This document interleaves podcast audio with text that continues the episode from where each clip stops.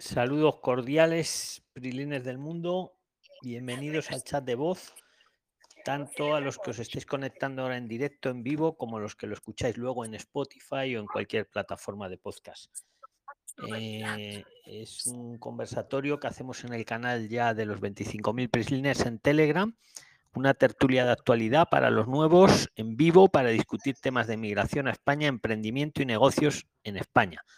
Nos ayudamos a integrarnos en España mediante la inteligencia colectiva, sin ánimo de lucro, de forma altruista. No somos ningún grupo ni político, ni religioso, ni siquiera una ONG de estas raras, que luego están ahí para... No sé para qué están. Esto no es para vender nada, sino simplemente para ayudarnos y liberar el conocimiento. Si te gusta lo que vas a escuchar y quieres apoyarnos, pues dale a seguir cinco estrellas en Spotify o en cualquier otra plataforma de podcast.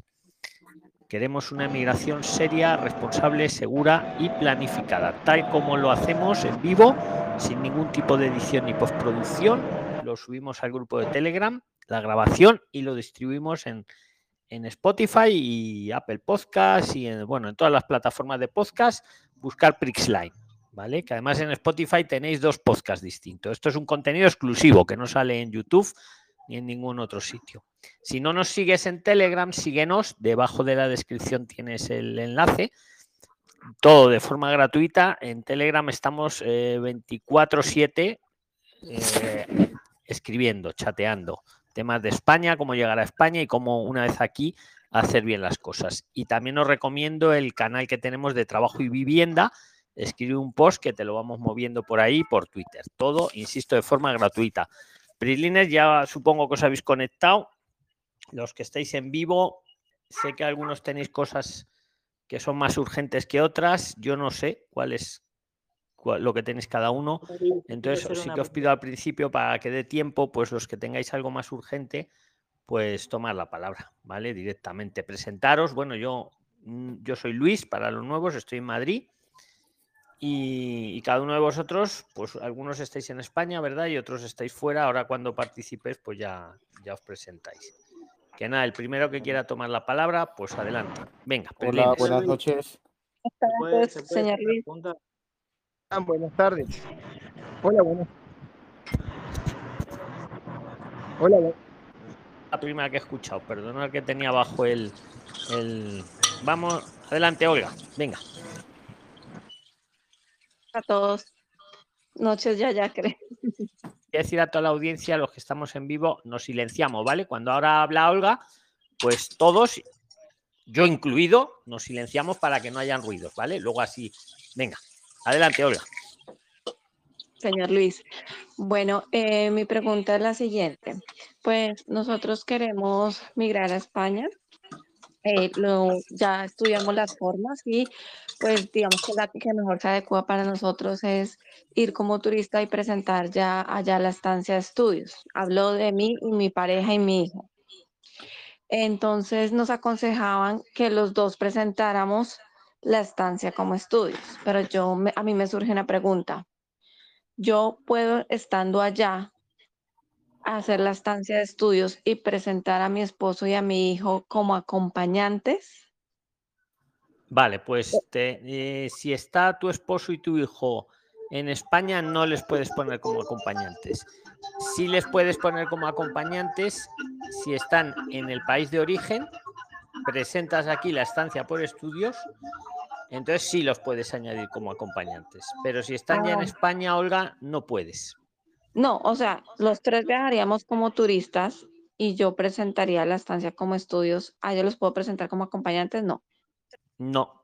Tendrían que o presentar ellos otra estancia y así además también tu marido podría trabajar si es de más de seis meses o quedarse irregulares, que yo no os digo que os quedéis irregulares, esto lo digo porque seguro que hay alguien de migración, yo promuevo migración seria, responsable y planificada. Entre vosotros yo os lo podéis decir, pero yo no os lo puedo decir, que me llevan preso, Prilines. Pero Olga, es, que esa es la gran diferencia con la visa. O sea, si tú, por ejemplo, pides una visa de estudios en Colombia, te la dan a ti, imagínate que te la dan y luego te puedes ir, eh, o sea, te la dan y entonces puedes poner como acompañante a tu hijo y a tu marido. Perfectamente, yo venís los tres juntos. Y ahí la ventaja que tenéis, que no tenéis que tener el, billete de vuelta. del avión, el boleto de vuelta. Ahora, otra opción, la que tú planteas, venís los tres de turistas y o bien hacéis tres estancias o bien haces tú la estancia, pero en ese caso tu marido y tu hijo se quedarían irregulares porque como ya están en territorio español, no les puedes agregar como acompañantes. Cosas de la ley. No me digas el por qué, porque yo tampoco lo entiendo, pero es que es, lo que dice la ley. Dime, dime, Olga.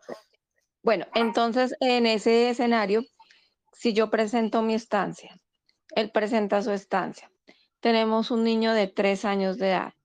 Cuando tengamos que presentar el IPREM, presento yo el 100%, presenta él su 100% y tenemos que presentar por el niño también, ¿o no? Es que yo creo que al niño, claro, tendríais que presentar tu IPREM y el de tu marido. El niño, si tiene tres años, yo no le haría la estancia. Tú piensas que un niño en España lo tiene todo, tiene el colegio, tiene la sanidad y, evidentemente no va a trabajar con tres años, que es la gran ventaja de poder estar en A, ¿no? El trabajar, pero es que un niño de tres años... Ah, ok, perfecto. o sea, tendrías que tener el IPREM para ti y para tu marido. Perfecto. Y otra pregunta, eh, cuando ya presento, tengo que presentar el IPREM mi pregunta es, ¿en qué momento se presenta o a quién se presenta? ¿En la convocatoria al instituto o, cómo es? Bueno, ahí es la importancia de lo que hablamos en los dos últimos vídeos, la importancia del NIE. Lo explico. ¿Cómo lo presentas? Tienes varias formas de presentarlo. Sí, voy a, voy a ir rápido, pero claro, ¿vale? Luego, si voy muy rápido, luego, como se queda grabado, pues luego le podéis dar para atrás cuando acabemos. Mira, Olga, lo puedes presentar una vez en España, hay que presentarlo ante la delegación de extranjería de la provincia donde te encuentres. Por ejemplo, si estás en Madrid, como estoy yo, ante la de Madrid, ¿vale? Si estás en, en Sevilla, la de Sevilla. Ahora, ¿cómo lo presento? Pues tienes tres formas, por decirlo. Con un abogado, que te va a cobrar, te va a cobrar caro o lo puedes hacer tú misma, eh, que es gratis. Ahora, tú misma lo puedes hacer a su vez de dos formas, yendo a correos o a un ayuntamiento y mandando por orbe, que se llama, ¿vale? Con todos los papeles, ahora te digo qué papeles son. O lo que hablábamos ayer con Yolanda, en la importancia de tener el NIE, porque si tú te sacas el NIE, que eso sí ya te lo puedes ir sacando desde Colombia, te sacas el NIE, con el NIE tienes el certificado digital y lo puedes presentar todo desde el, desde el laptop o desde el móvil. Escaneas, haces una foto a los documentos en PDF y lo presentas ante la misma delegación de extranjería de la provincia que vayas a radicarte, ya te digo, y lo presentas todo por internet. Es lo mejor, porque cuando tú lo presentas te dan un certificado todo online, todo por internet, con un resguardo y tú en todo momento vas viendo cómo va yendo la estancia, tanto la tuya como la de tu marido. Y, no te cuesta nada, no te cuesta nada, vamos, o sea, que en cambio un abogado te puede cobrar de 300, 400 euros para arriba y por eso me enfadé tanto el otro día que vi un vídeo de un abogado que decía, no, el NIE no, claro, para que le contraten, para que le contraten, nos ha fastidiado. es cierto, pero todo hay que decirlo, que es cierto que si tú no tienes NIE, Vamos a suponer que no lo tienes, lo contratas, eh, lo presentas con un abogado. Cuando te dan la estancia, si no tienes el NIE, te generan y te dan un NIE. Eso pero es mejor tenerlo de antes y así yo puedo presentarlo y hacer seguimiento. Y aparte lo puedo usar para muchas cosas más, como para contratar el wifi, la luz, eh, eh, todo. ¿Vale? Y los documentos, Olga, los más importantes son el centro de estudios, donde vayas a estudiar, una carta de ese centro como que vas a estudiar allí, que te han aceptado. No tiene obligatoriamente que estar pagado, ¿eh? Que hay algunos centros, esto os lo digo para que lo sepáis todos, algunos centros para hacerte la carta, pues vamos a poner que el curso dura un año, te pueden decir, no, págueme año. No, la mayoría te dicen con que me pagues ya la matrícula, ya te hago la carta, ¿vale? Entonces necesitas la carta del centro que te ha aceptado, bueno, el pasaporte, el certificado médico como que no estás malita y lo que tú me decías, el justificante del IPREM, de, que tienes el dinero. Y el justificante del IPREM puede ser, por ejemplo, la cuenta corriente, que puede ser la de Colombia, si la has apostillado, eso es importante que lo hagas antes de venir, o si ya has traído el dinero y lo has metido aquí en un banco, pues el de aquí no es necesario apostillar. Perfecto. Eh, bueno, como Parece más complicado explicado que luego si lo hacéis. ¿eh? Y luego Oh, aquí hay prislines, a lo mejor que yo que sé, por 30 o 40 euros te pueden ayudar a hacerlo. Pero no Ok. 300 o 400 euros.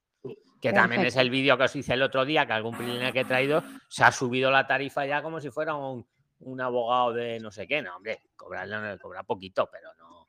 ¿vale? Pero vamos, con Luis, respeto, ¿eh? Con respeto a todos, ¿eh? Luego lo- los que Gracias. decidís sois cada uno de vosotros. Eso sí que os que me que es lo que busco. O sea, yo, sea, todo esto que hemos hecho, Prilines, en estos años, es para, para digamos, ampliar el ecosistema. Porque es que si, si os veíais cómo estaba la emigración hace cuatro años aquí, vamos, salían cuatro abogados y te asustaban y como no fueras con ellos, pues lo tenías mal, ¿eh?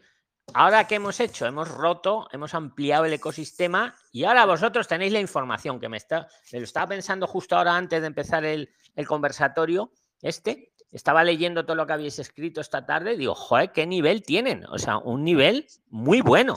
De verdad, ¿eh? O sea, os tengo que felicitar. Sabéis un montón. Yo creo que los abogados, muchos vienen aquí a aprender. ¿Algo más, Olga? última pregunta, gracias respecto al tema. Eh, ese ese mm, IPREM que debo presentar debe estar reflejado todo el saldo del IPREM los tres meses del extracto. Si es de la cuenta de Colombia, sí. Mejor. Para un visado te diría que sí. Que sí, sí o sí. Para un visado. Pero estamos hablando de estancia. Entonces la estancia puede ser cuenta de Colombia en tu caso o cuenta que te has abierto en España. Evidentemente, si es cuenta que te has abierto en España, acabas de llegar, has abierto la cuenta, has metido el dinero, no hay tres meses de antigüedad ahí. Cuenta de España no es necesario. Cuenta de Colombia, aconsejable. Aconsejable. Porque, hombre, en los consulados ya te diría que sí, que en los consulados te piden el extracto de los tres últimos meses. Porque, claro, no le gusta que nadie pida un crédito, meta el dinero en la cuenta y diga, mira, ya tengo el IPREM. Entonces, eh, entonces, por eso te dicen, no, a mí enséñame los tres últimos meses. Pero también es Ah. cierto que si lo haces en España con un banco de España, joder, he llegado, he abierto la cuenta y he presentado la estancia, han pasado a lo mejor cinco o siete días, no hay más, ¿vale? O sea, me, explico, el ¿no? Banco Olga? de España no me va a pedir de, de dónde proviene ese dinero, que tenga que presentarle los extractos colombianos. Eso es la gran pregunta que siempre vemos que es bueno declararlo. Si, eh, si traéis el dinero en, en cash, en billetes, en el aeropuerto, hacer la declaración de- del dinero.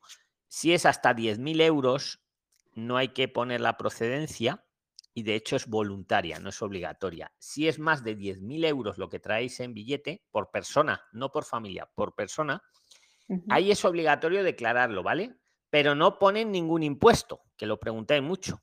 No hay impuestos, solo es declarar y ahí sí te preguntan la procedencia. Pues mire, vendí el carro, vendí el apartamento o lo que fuera, o fruto de mi trabajo en Colombia de los últimos años.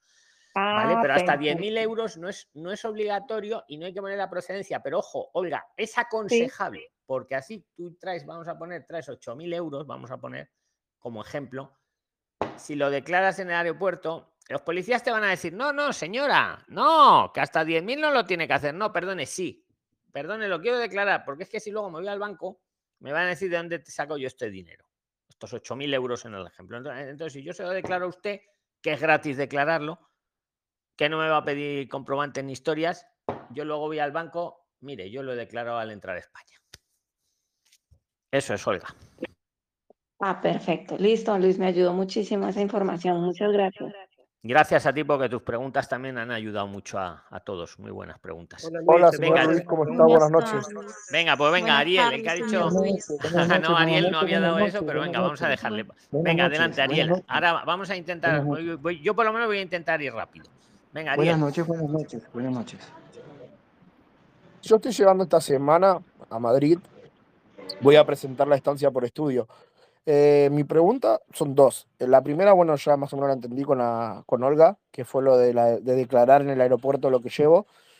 Eh, yo voy a llevar una parte en efectivo y algunas partes en UCDT. No sé si hay mercado en España, la verdad es que estuve averiguando. Mucho pero no mercado mucho. y hay cajeros y hay y yo no os hablo últimamente de Bitcoin, os hablé hace dos o tres años, ahora no os hablo porque también hay tanta estafa que parece que, joder, aquí en el grupo se nos meten todos los días criptoestafadores, pero con todo mi respeto a las criptomonedas que son totalmente serias, entre ellas el Bitcoin. Ahora, eh, otra cosa son estos señores que te dicen, no, dame que vas a ganar mil euros todas las semanas. No, eso no, eso es otra cosa. Pero sí tienes mucho, tienes mucha, hay muchos exchange y hay mucho, hay hasta cajeros. Joder, os hice un vídeo ah, con un cajero. ¿Sabes que ibas eh, bueno, la pregunta en sí era, yo voy a presentar la estancia. Después, una vez que me aprueban la estancia, si, es que me la aprueban todo, eh, yo quiero llevar a, mi señora, sería. Eh, la pregunta en sí es, ¿yo tengo que demostrar también dinero cuando la, la quiero como llevar como acompañante o cómo sería eso para yo más o menos acomodarme? Vale, pero antes de que te responda la pregunta, ¿has escuchado lo que hemos hablado con Olga Ariel de que tu señora en este caso te espera? Claro, claro, me espera, me espera, sí, sí, sí, porque si no tendría que ser visa. Eh, pues si te espera tu esposa en el país de origen y tú llegas como turista y haces tu estancia, cuando te dan tu estancia, sí la puedes reclamar como acompañante porque te ha esperado en el país de origen y ahí el IPREN de ella que tienes que mostrar es el, ella va a venir como acompañante, entonces baja el IPREM al 75% al primer acompañante. Y si luego traes hijos al 50% los, los siguientes. Ah, ok, perfecto. esa era mi duda. Y después, bueno, el tema de las cuentas de banco con el tema de la declaración yo en el aeropuerto no creo tener problemas, porque estuve viendo el otro día el video que dicen que, que te pueden bloquear la cuenta y demás.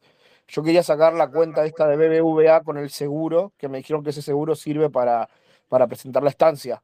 Claro, hombre, depende del. El, BBVA tiene muchos seguros, pero sí, tú le tienes que decir al ejecutivo del BBVA que lo quieres con estas características para la estancia, que no tenga copagos, eh, ya lo sabéis, ¿no? La, que, Sí, sí, sí, que no tenga copagos. pero vamos, exacto, que, tiene muchos seguros. Tú tienes que decirle el seguro que cumpla las, los requisitos para la estancia. Y declarar el dinero, ya has oído lo que le he dicho a Olga, aunque traigas menos, decláralo porque luego en el BBVA es, la garantía que luego no te bloqueen.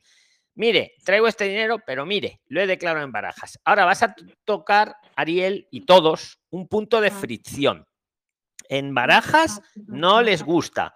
Si traes menos de 10.000, declararlo. Vais a tener que decirle, no, pero por favor hágamelo, que tengo derecho, pico, pico, de buena forma, de buena educación. Porque ellos te dicen siempre que no. Conozco un caso de un prislin, Ariel, que venía, pues eh, yo qué sé, traía a lo mejor 7.000, vamos a poner. Y él y su mujer, 7.000 y, y no les dejaban. ¿Sabes lo que tuvieron que hacer al final? Lo juntaron y ya como eran 14.000. Ah, sí, Escuché. Gonzalo creo que era. Juntaron. Sí, sí, lo, juntaron y ahí sí le hicieron la, declaración. Bueno, Pero es un pequeño tip, en realidad se lo tenían que haber hecho 7.000 y 7.000, porque tenéis derecho a declararlo. Sí, yo estoy llevando, como te dije, en un CDT y estoy llevando también, pero en dólares. El tema es que acá en Argentina es muy difícil conseguir euros por el tema de los que está pasando con los cambios y todo esto, ¿viste? Entonces estamos, bio, perdón, estamos, bueno, pues bien, el dólar, hombre, aquí el dólar te lo pueden cambiar. Si alguien en la sala le quiere aportar a Ariel de, yo te puedo decir de criptomonedas, de, de dólar a euro, ellos, alguien en la sala, hay casas de cambio. Aquí manejan el euros. Yo lo puedo ayudar. Dile, apórtale, apórtale, así todos aprendemos. Hola, soy Facundo, eh, soy de Argentina también, por eso te digo. Hola, Facundo. Llegué a, Barcelona, hace dos días. Con el tema del dinero, lo que yo hice fue eh, comprar cripto, venderlo, eh, digamos, online y depositarlo, o sea, todo dentro del exchange, y de ahí depositarlo en una cuenta de Banco Europea, como puede ser el, el Revolt o el Ducascopy, alguna que sea que te acepte ese tipo de fondos. Es lo, ah. es lo que yo hice para no traer tanto dinero encima. Y para que sea fácil también cambiar, no, no ser víctima de alguna estafa y demás. Sí, yo el tema es que ya estoy sobre la hora porque salgo el lunes para allá y no tengo mucho tiempo como para cambiarlo.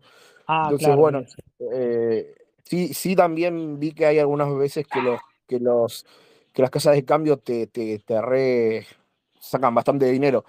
O sea, y tengo un amigo que me recomendó uno que no, Euro, Euro, Europlot o algo así. Sí, sí, que dicen que es el que mejor paga y bueno, que lo cambie a poco también porque si no preguntan, ¿viste? De dónde, por qué o cuánto, ¿viste?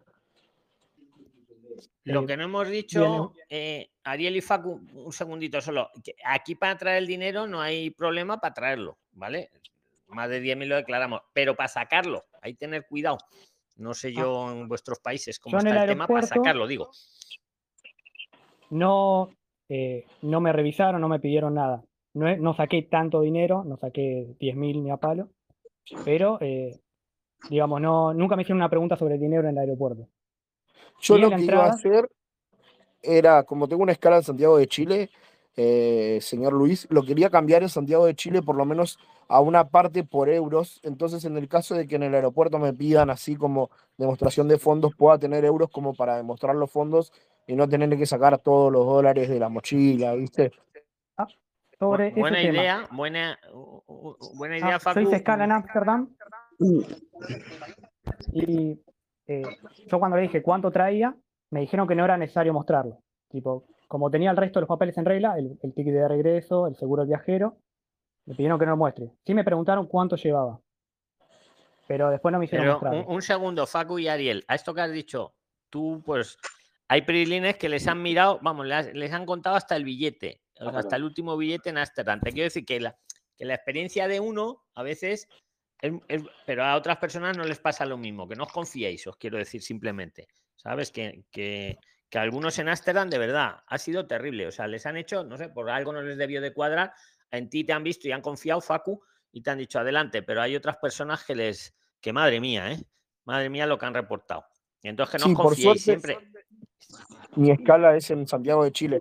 Y estuve viendo que en Santiago de Chile también pagan una tasa bastante alta, entonces quería cambiarlo ahí y como le digo, señor Luis, llevar por lo menos una parte en euros como para tener en la billetera rápido, ¿viste? Y sacar y decir, sí, tengo tanto y no me digan nada. Es, es buena idea y sabéis que los que entráis como turistas tenéis que traer 100 euros por cada día que vayáis a estar y persona, 100 euros, ¿vale? Podéis venir, Ariel, por ejemplo, para 10 días y quedaros de forma totalmente legal hasta 90. Pero claro, si venís por 90 días, os va a pedir el hotel para 90 días, 90 días por 100 euros. Me explico, ¿no? Es mejor venir, Sí. no, yo vengo aquí 7 días a pasear, 10 días a pasear, aquí tiene mi hotel, aquí tiene mis eh, 10 días por 100 euros, mis 1000 euros, y bienvenido a España. Yo lo que hice fue eh, eh, reservar los hoteles por Booking con la tarjeta de crédito. No los pagué porque puse para pagarlos en el lugar, porque sé que hay opciones más baratas de las que conseguí yo, pero están aprobadas. O sea, y bueno, de última, en el peor de los casos, eh, los pagaré con la tarjeta porque tengo los fondos, pero Claro, eh, eso Pero- a veces, claro, muchas veces eso ni lo miran. En el peor de los casos, pues lo pagas allí mismo. Eh, he visto casos que en el mismo aeropuerto le han dicho, pues ala, haga aquí la reserva, páguelo ahora mismo. Pero vamos, yo creo que si te ven bien, te va a pasar como a Facu. No creo que llegue ese caso. No, igu- Pero está igual, yo lo que tengo de bueno, señor Luis, que he visto en anterior viaje, que lo había comentado una vez que habíamos hablado, yo ya viajé dos veces anteriormente a España y tengo algunos viajes. Entonces, yo lo que hago, que es un tip que dije la otra vez, yo pongo el ticket de avión en el- donde están los sellos del pasaporte. Entonces, cuando la migraciones abre y ve los sellos mayormente, y como en Madrid entré dos veces y salí a tiempo, no tuve problemas, como que no te piden nada. Pero por Qué las buen dudas tip, qué buen tip, claro, claro, porque ven que, que entras y sales, que no, que no te quedas, por así decirlo. Muy, muy buen. muy Me pasó buen- lo mismo. Yo también tenía sellado porque ya vine anteriormente a Europa y, digamos, confiaron en mí por eso también. Amigo Claro, Facu, ahí está, ahí está que Amsterdam te trató bien, ahí está la clave, amigo. Claro, porque cuando ven los sellos, como que ya entraste a la Unión Europea anteriormente, o- y yo le juro que la anterior vez, porque yo la primera vez fui a Madrid, la segunda fui por, por Roma, y el de Roma le estaba pidiendo a todos. Pero cuando abrió así mi pasaporte y vio los sellos anteriores, me selló y me dijo bienvenido y chao. Oye, interesantísimo. No lo habría pensado. Muy bueno, muy bueno los dos. Sí, está bueno. Así que bueno, Luis, muchas ¿tenéis una gracias algo más? por todo. ¿Tenéis algo más o, o alguien quiere aportar de esto? Venga, para ir avanzando. Paco Ariel o alguien que quiera aportar de esto. Eh, a mí me gustaría eh, comentar, si quieren, mi, mi situación para entrar por Ámsterdam y luego el tema de él. eh, yo hice la declaración de entrada. Como entré por Europa, tuve que ir a Barcelona. Coméntala, a Facu, venga, el- coméntala que es muy interesante para todos, yo creo. Bueno, eh, cuando uno entra por el aeropuerto, eh, cuando ya llega a España, eh, la policía de... eh, generalmente está la Guardia Civil, que controla la... como la frontera del aeropuerto al resto de la ciudad. Después hay un puesto de fuera del aeropuerto o dentro del mismo aeropuerto de la Policía Nacional. Porque digo, después están policías de cada provincia o de cada comunidad autónoma. La que se encarga de hacer el trámite es la Policía Nacional. Eh, atienden de lunes a viernes dentro de la ciudad y los fines de semana están los de los aeropuertos. Son las únicas que están abiertas los fines de semana. Entonces, en mi caso, me yo sabía, yo como no sabía eso, salí del aeropuerto, me fui al hostel y recién al día siguiente eh, me enteré del trámite. Tuve que volver al aeropuerto, preguntar dónde quedaba la eh, jefatura de la Policía Nacional. Los mismos, varios de las mismas autoridades del aeropuerto no sabían dónde quedaba, o sea, dónde tenía que hacer el trámite, hasta que encontré un teléfono que tiene los carteles de la policía, que vos ahí levantás el teléfono y te pide que marques una opción de las que te dan. Eh, si querés hablar con la Guardia Civil, con la Policía Nacional con la Policía Provincial. Una vez que vos marcas con quién querés, te atienden y te preguntan qué querés hacer y por qué. Yo en el caso le dije, quería hacer la declaración de entrada a España. Me preguntaron por qué, me dijeron que era, eh, les dije que era por estudio y me dejaron pasar a, una sala. Eh, ahí quiero decir que me pareció haber escuchado que eh, un compañero le decía al otro en catalán, este, que dice, otro más que viene por la estancia por estudio, dice. O sea, como que es un es que soy muchos, Prilines, soy muchos. Sí, me causó un poco de gracia en el momento, pero dije, bueno, ya saben cómo es. Eh, no me trataron mal, porque hay una compañera en el grupo de que dijo que en Madrid la habían tratado mal, en Barcelona no me trataron para nada mal. Eh, no me trataron bien tampoco, fue un, como un trámite más, digamos, no, no hubo mucho trato personal. Ahí me hicieron un par de preguntas como por qué me quería quedar y demás.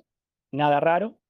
Me pidieron el ticket de entrada, eh, que por suerte yo tenía una copia, pero en realidad yo siempre usé un ticket digital. Ellos le van a pedir el ticket físico para poder sacar una fotocopia. Así que es importante que lo lleven. Este. Después le van a pedir el pasaporte, porque eso también le van a sacar una copia. Y le van a pedir que completen un formulario el cual se los van a dar ellos. Yo igual le había llevado unas fotocopias del tema, pero ellos ya te dan uno. Te piden que los completes ahí mismo. Importante, te piden eh, una, una dirección de dónde estás. Yo como no tenía, eh, no tengo piso todavía, puse la dirección del hostel. Me dijeron que se podía hacer. Una vez que tienen todo eso, les, les sacan una fotocopia a todo, les entregan una copia a ustedes y se la sellan. Les sellan la copia con un sello que no recuerdo qué dice, pero es dice como Policía Nacional o algo así. Y el pasaporte no se lo sellan. ¿Sí? Solamente les dan esa fotocopia sellada por ellos, que es lo que ustedes le van a eh, entregar después, eh, una vez que pidan la estancia. Y es importante que sepan que solamente les dan una copia, o sea, no la pueden perder. Súper interesante, Facu, y total, te, lo iba a decir, pero como lo has contado tú mejor, efectivamente, el, pasaporte, hoy me he enterado, no te, solo te lo sellan una vez cuando entras al espacio europeo, al espacio Schengen, y no te lo vuelven a sellar. Es lo que acaba de decir Facu. Exactamente. Eh, quiero decir que yo entré por Ámsterdam porque era un vuelo más barato que entrar directo a España, eh, pero como tuve que ir y volver en, eh, en taxi, casi no me rindió esa diferencia que salvé con el precio del ticket. Entonces, si alguien está planeando ir, que busquen un vuelo directo. Así ya directamente le sellan el pasaporte y se ahorran todo este trámite. Y quizás un poco de dinero. Sí, porque los taxis además están caros. En, sí, sí, sí. Al aeropuerto, encima que quedan siempre apartados de la ciudad, quedan, quedan un poco caros. Eh, yo ya tengo todo para hacer la, visa de estudio, la estancia, perdón. Tengo una duda, Luis, no sé si la puedo preguntar ahora. Sí, sí, pregúntala, pregúntala. Y, súper grandioso el aporte que has hecho, ¿eh? Te lo digo en nombre de todos. Gracias. Eh, yo el banco, como vine desde Argentina y sacar la plata es un tema, utilicé el banco Ducascopi, que de a poco fui metiendo el dinero a través de criptomonedas. Lo que quería decir es que el extracto bancario que te da Ducascopi eh, siempre es en inglés, no es en español ni en otro idioma. ¿Puedo presentarlo estando en inglés o debo buscar un traductor y no sé si vale eh, enviarlo así eh, en idioma original o con un traductor público, o crearme una cuenta en España y transferir el dinero a la cuenta española.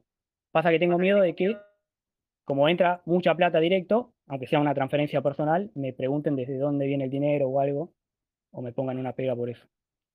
Una pregunta, Facu, el Lucascopy está, está, en, está en Europa, ¿no? Sí, sí, está en Suiza, pero el, extracto bancario es en inglés. Vale, hombre, ah, yo votaría... sí, eh, dime, En, la, en el extracto bancario aparece la, los datos de uno, como el nombre, el número de teléfono y la dirección de donde está su domicilio, que en mi caso sigue siendo Buenos Aires.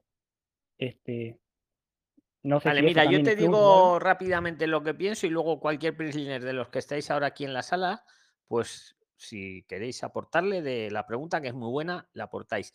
Yo personalmente me haría la, me abriría la cuenta en España y como es una transferencia a ti mismo, de ti a ti, aunque sea del Lucas Copy que está en Suiza a, a Facu que está en Barcelona, eh, ahí no te van a el banco no te va a poner pegas, porque es una transferencia de ti a ti, por así decirlo. Y el banco está en el entorno europeo. Entonces se supone que ese dinero ya está bancarizado. Ahí no se ponen pijoteros. La segunda opción es lo que tú dices, traer el extracto en inglés, pero igual te pueden poner pegas y te dicen que lo traduzcas. Entonces, ¿qué pasa ahí? Que, te hacen un requerimiento y te dan 10 días para que los usanes. 10 días hábiles, ¿eh? Los sábados y domingos no cuentan. Esa es la otra opción, ¿no? Que les presentes el extracto, toques madera, decimos aquí en España, no sé si vosotros decís, tocar madera, que como que haya suerte, y cuele con el extracto en inglés. Y si no, si me mandan el requerimiento, automáticamente tengo preparado el traductor o, mejor dicho, la, la cuenta en España y me lo transfiero y les presento lo de la cuenta en España mi opinión, ¿vale? Claro. Yo. Porque, si yo hago, digamos, pido el extracto bancario, me lo dan en el momento busqué digital, pero si lo mando a traducir, no sé cuánto me tardará. Entonces no quiero que quede, digamos, un par de días de diferencia desde que. Claro, es muy arriesgoso. yo lo veo un poco riesgoso porque además el tiempo juega. Tú tienes certificado digital y esto, y, NIE, Facu. No, tengo que pedir el NIE esta semana. Posiblemente pues pida un, eh, turno. Claro, es que si lo presentas con certificado digital, gracias al NIE, es la gran importancia. Tú vas a estar en todo momento informado. Tú en cualquier momento desde tu móvil, con tu certificado digital que has conseguido con el NIE, puedes ver cómo va tu expediente, si te han hecho un requerimiento, si ya lo han firmado. Entonces, por eso es muy importante presentarlo, digamos, con, con el NIE y con el certificado digital, más que nada de cara al seguimiento. Yo de verdad, Facu, si ya tienes el dinero bancarizado, te vas a un BBVA, te abres una cuenta y lo dices además, le dices, mire, voy a hacerme una transferencia desde Suiza. Tal, no van a ponerme ningún problema, ni me van a bloquear, ¿no? Lo que decíamos el otro día con, eh, con, riesgo. Y es dinero, digamos, que no es dinero que estás metiendo en cash, que es donde se ponen más pijoteros, que por eso digo que lo declaréis. Si ya lo tienes allí, yo creo que no te van a poner pega, ¿eh? O sea, Bien. el dinero, digamos, una vez que está en el sistema bancario, Mm, ya no lo filtran porque es de tu nombre a tu nombre. Distinto sería que viniera de, otro, de otro titular, pero es el mismo titular y el banco está en Europa. Vamos, mucho me tengo que equivocar, ¿eh? que no creo. Yo creo que no te van a poner pegas ahí el banco. Tú de todas maneras antes de abrir la cuenta, díselo. Claro, no tanto de que me bloqueen la cuenta, sino de que piensen que saqué un, un préstamo y que después lo transferí a España. Bueno, pues ahí cuando presentes la estancia puedes presentar el extracto en inglés del, del Ducas Copy y ya luego el extracto de los pocos días que lleves aquí en, con el Banco Español. Ah, a ver, todo lo que presentéis no va mal. Y, y, el consejo también cuando adjuntáis los PDFs, poner notas aclaratorias que se puede escribir, poner ahí en un margen o en algún sitio que lo va a leer un funcionario, que es una persona como nosotros, decir, mire, le adjunto, eh, yo qué sé, el extracto del BBVA, pero le adjunto también, aunque esté en inglés, se lo dices así, para que vea usted que yo lo tenía y que lo he ahorrado y no sé qué. Y eso le va a gustar y vas a evitar requerimientos. Yo es lo que yo opino, pero vosotros qué opináis? ¿Alguien quiere aportar la facu de esto? Y luego tiene la palabra, si queréis. Por aquí. Venga, Loli, apórtale qué opinas tú a Facu. Ya veréis cómo vamos a aprender también con Loli. Bienvenida, Loli, desde San Cristóbal. si no te has Buenas, eh, buenas noches, porque ya es de noche, ¿no? Eh, don Luis, mire, eh, en estos días, usted sabe que yo estoy en las gestiones de la hija mía, bueno, eh, tenía un problemita con lo que era la domiciliación de, para, para la escuela, para el instituto, porque me pedían domiciliar la, el pago. Entonces, nuestro querido amigo Jason, que gracias a él, yo la conocía, pero no la conocía de que yo podía hacer esto para domiciliar un pago allá en España. Pero ya yo tenía una cuenta que se llama WIS, es W-I-S-E, WIS. Entonces, eso es como un exchange. Usted puede mandar dinero a otra cuenta. Sucede que cuando yo dije, déjame probar, yo abrí, eh, la abrí, no, chequeé las posibilidades que me daban. Jason me dijo, yo tengo una de esas glorinas y me ha ido bien. Entonces yo dije, bueno, déjame seguir buscando. Cuando chequeé, eh, esa cuenta me da un IBAN y me da un switch, un código switch. Cuando ellos me dijeron, tienes que abrir como un balance en euro. Cuando yo abrí el balance en euro, automáticamente me dieron un IBAN. Ese IBAN yo pude domiciliar el pago del instituto de mi hija. Inclusive, usted puede abrirlo, subir su dinero ahí, porque yo tengo dinero ahí, y no se me ha perdido, porque eso es muy reconocido, una plataforma fuerte. Yo tengo mi dinero ahí para cuando ella llegue a España, ella si puede sacar el- la cuenta de banco, está bien. Y si no, inclusive, eh, la plataforma Wish me da un bank statement, que es como la carta que uno saca del balance que uno tiene. Se la da a uno sin problema y muy bien, porque ese bank statement, cuando el colegio me pidió un recibo de mi banco, yo se lo pude enviar y ellos lo aceptaron, porque inclusive esa plataforma WIS tiene una dirección física en Bélgica. Oiga, me fue de maravilla, no tuve pega, no tuve ningún tipo de problema con, con WIS para lo que es tener ese dinero. Que el que quiera puede inclusive hacerse su cuenta a su nombre cuando llegue a España. Oiga, que le estoy dando esta idea. Un ejemplo. Yo tengo mi cuenta de aquí de mi país nacional. Tengo la cuenta WIS. Cuando yo llegue a España y tenga ya mi cuenta de banco español, yo lo que hago es, la utilizo WIS para que me sirva de trampolín. Subo Pero a ver, la pregunta del millón Loli y Facu es que, a ver, Facu y Loli, a ver, el WIS ese donde tiene la sede, Facu, es que Suiza, aunque está en Europa, no pertenece a la Unión Europea. Por lo tanto, él le conviene, él puede abrir el WIS por ahí. No, que me está, me está preocupando. A ver, si el país donde tenéis la cuenta es de la Unión Europea, es lo que le he dicho a Facu, la transferencia va a entrar sin, sin ningún riesgo de bloqueo. Pero Ajá. si ya es de un país externo a la Unión Europea, como es Suiza, que aunque está en Europa, no está en la Unión. Europea, jurídicamente, por así llamarlo, ahí, ahí igual si se pone pijotero el Banco Español. Y lo que lo tuyo, Loli, hay que ver el WIS este donde está radicado. Si está en Inglaterra o dónde. Tiene, tiene dirección en Bélgica. Su, su Ah, dirección Eso me gusta entonces. O sea, tenéis que buscar Sí. bancos que estén dentro de la Unión Europea. No solo de. Europa, sino de la Unión Europea, Facu. Para hacer Bueno, a lo mí, que os he me dicho. fue, a mí me de maravilla, don Luis. Y la transferencia llegan lo más tardar 24 horas. Yo hice una transferencia y me llegó el mismo día. Claro, es que, a ver, si el Banco si el banco está dentro de la Unión Europea, las transferencias es como hacer la de Madrid a Barcelona. Y si es del mismo titular al mismo titular, es lo que le he dicho a Facu, que no os van a poner pega. Pero claro, si ya no salimos de la frontera de la Unión Europea, que no de Europa, es que Suiza está fuera de la Unión Europea. Bélgica no, Bélgica está dentro. Entonces, ¿Y el extracto bancario le sale en español? Claro, cariño, porque es que, oye, cuando tú entras a la página y te registras, tú eliges el idioma que, a- que tú manejas. Se supone que si tú Claro, si pero te va, sí, te El va- Lucas Copy también. tiene varios idiomas, pero solamente lo emite en inglés. No, no, no. Ese te lo da así. eh, me- ah, digo, a mí me lo dio en español.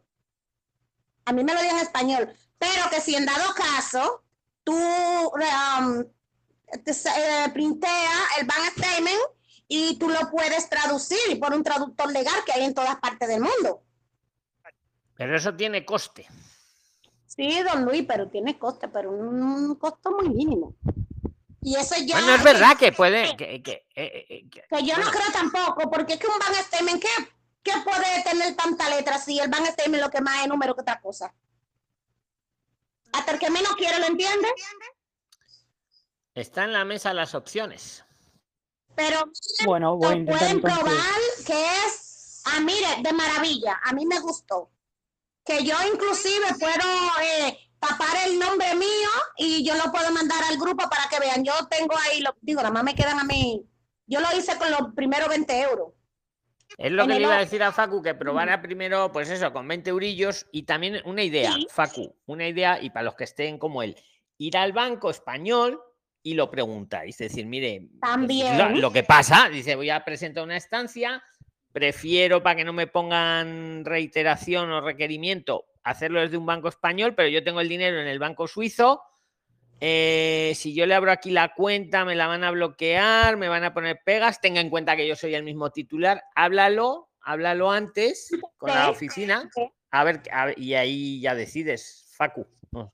Bien. Igualmente, por lo que escucho, ante la duda, debería tener un certificado digital para estar al tanto. Claro, tienes que sacarte el NIE, el NIE y el certificado digital, que eso lo sacas en un momento, vamos, en, en- en nada. Una vez que tienes el NIE, en, en una- en un día tienes el certificado digital. Bien, voy a ponerme a hacer el trámite para mí entonces. Eso es la- lo que da más. Y aprovecho, y aprovecho ya que lo ha dicho Facu. La, la guerra del NIE es la cita para el NIE. Por favor, Prilines, ayudaros. Yo que sea, yo sé que hay un Priliner en la sala. Bueno, aquí no sé si está ahora mismo, pero hay un Priliner que por 20 euros os ayuda a sacar la cita. Ni me paga ni le pago y no te cobra hasta que te la da. Eso lo veo Bien. adecuado. Pero eh, Voy a hoy decía uno que le cobran grupo. 150 euros. O sea, Nada, tampoco el abuso. Pero bien, voy a consultar ahora por el grupo por lo del NIE, a ver quién, quién me puede dar una cita en esas condiciones y a ese precio, porque mucho Claro, más. yo prefiero 20, esperar. 30 euros lo veo razonable. Yo una vez intenté Claro. sacar una cita y no fui capaz. Pero no, ya prefiero 150 esperar. Se están pasando, no, no lo paguéis eso, de verdad. Vale, No, no. haced lo que queráis, pero vamos, yo os doy mi opinión, Prilines. Luis, Bueno, ¿me permite? Sí, si es del tema, sí, Jorge. Sí, buenas noches. Eh, sí, con respecto a lo, a lo de las citas, Luis, bueno, gracias eh, a Facu es- que, es- se, que se ha desconectado. Bueno, está ahí, pero gracias, Facu, por el aporte. ¿Y qué? Loli Me quedo, me quedo por si alguien tiene alguna pregunta para mí. Vale, perfecto. perfecto. Adelante, Jorge.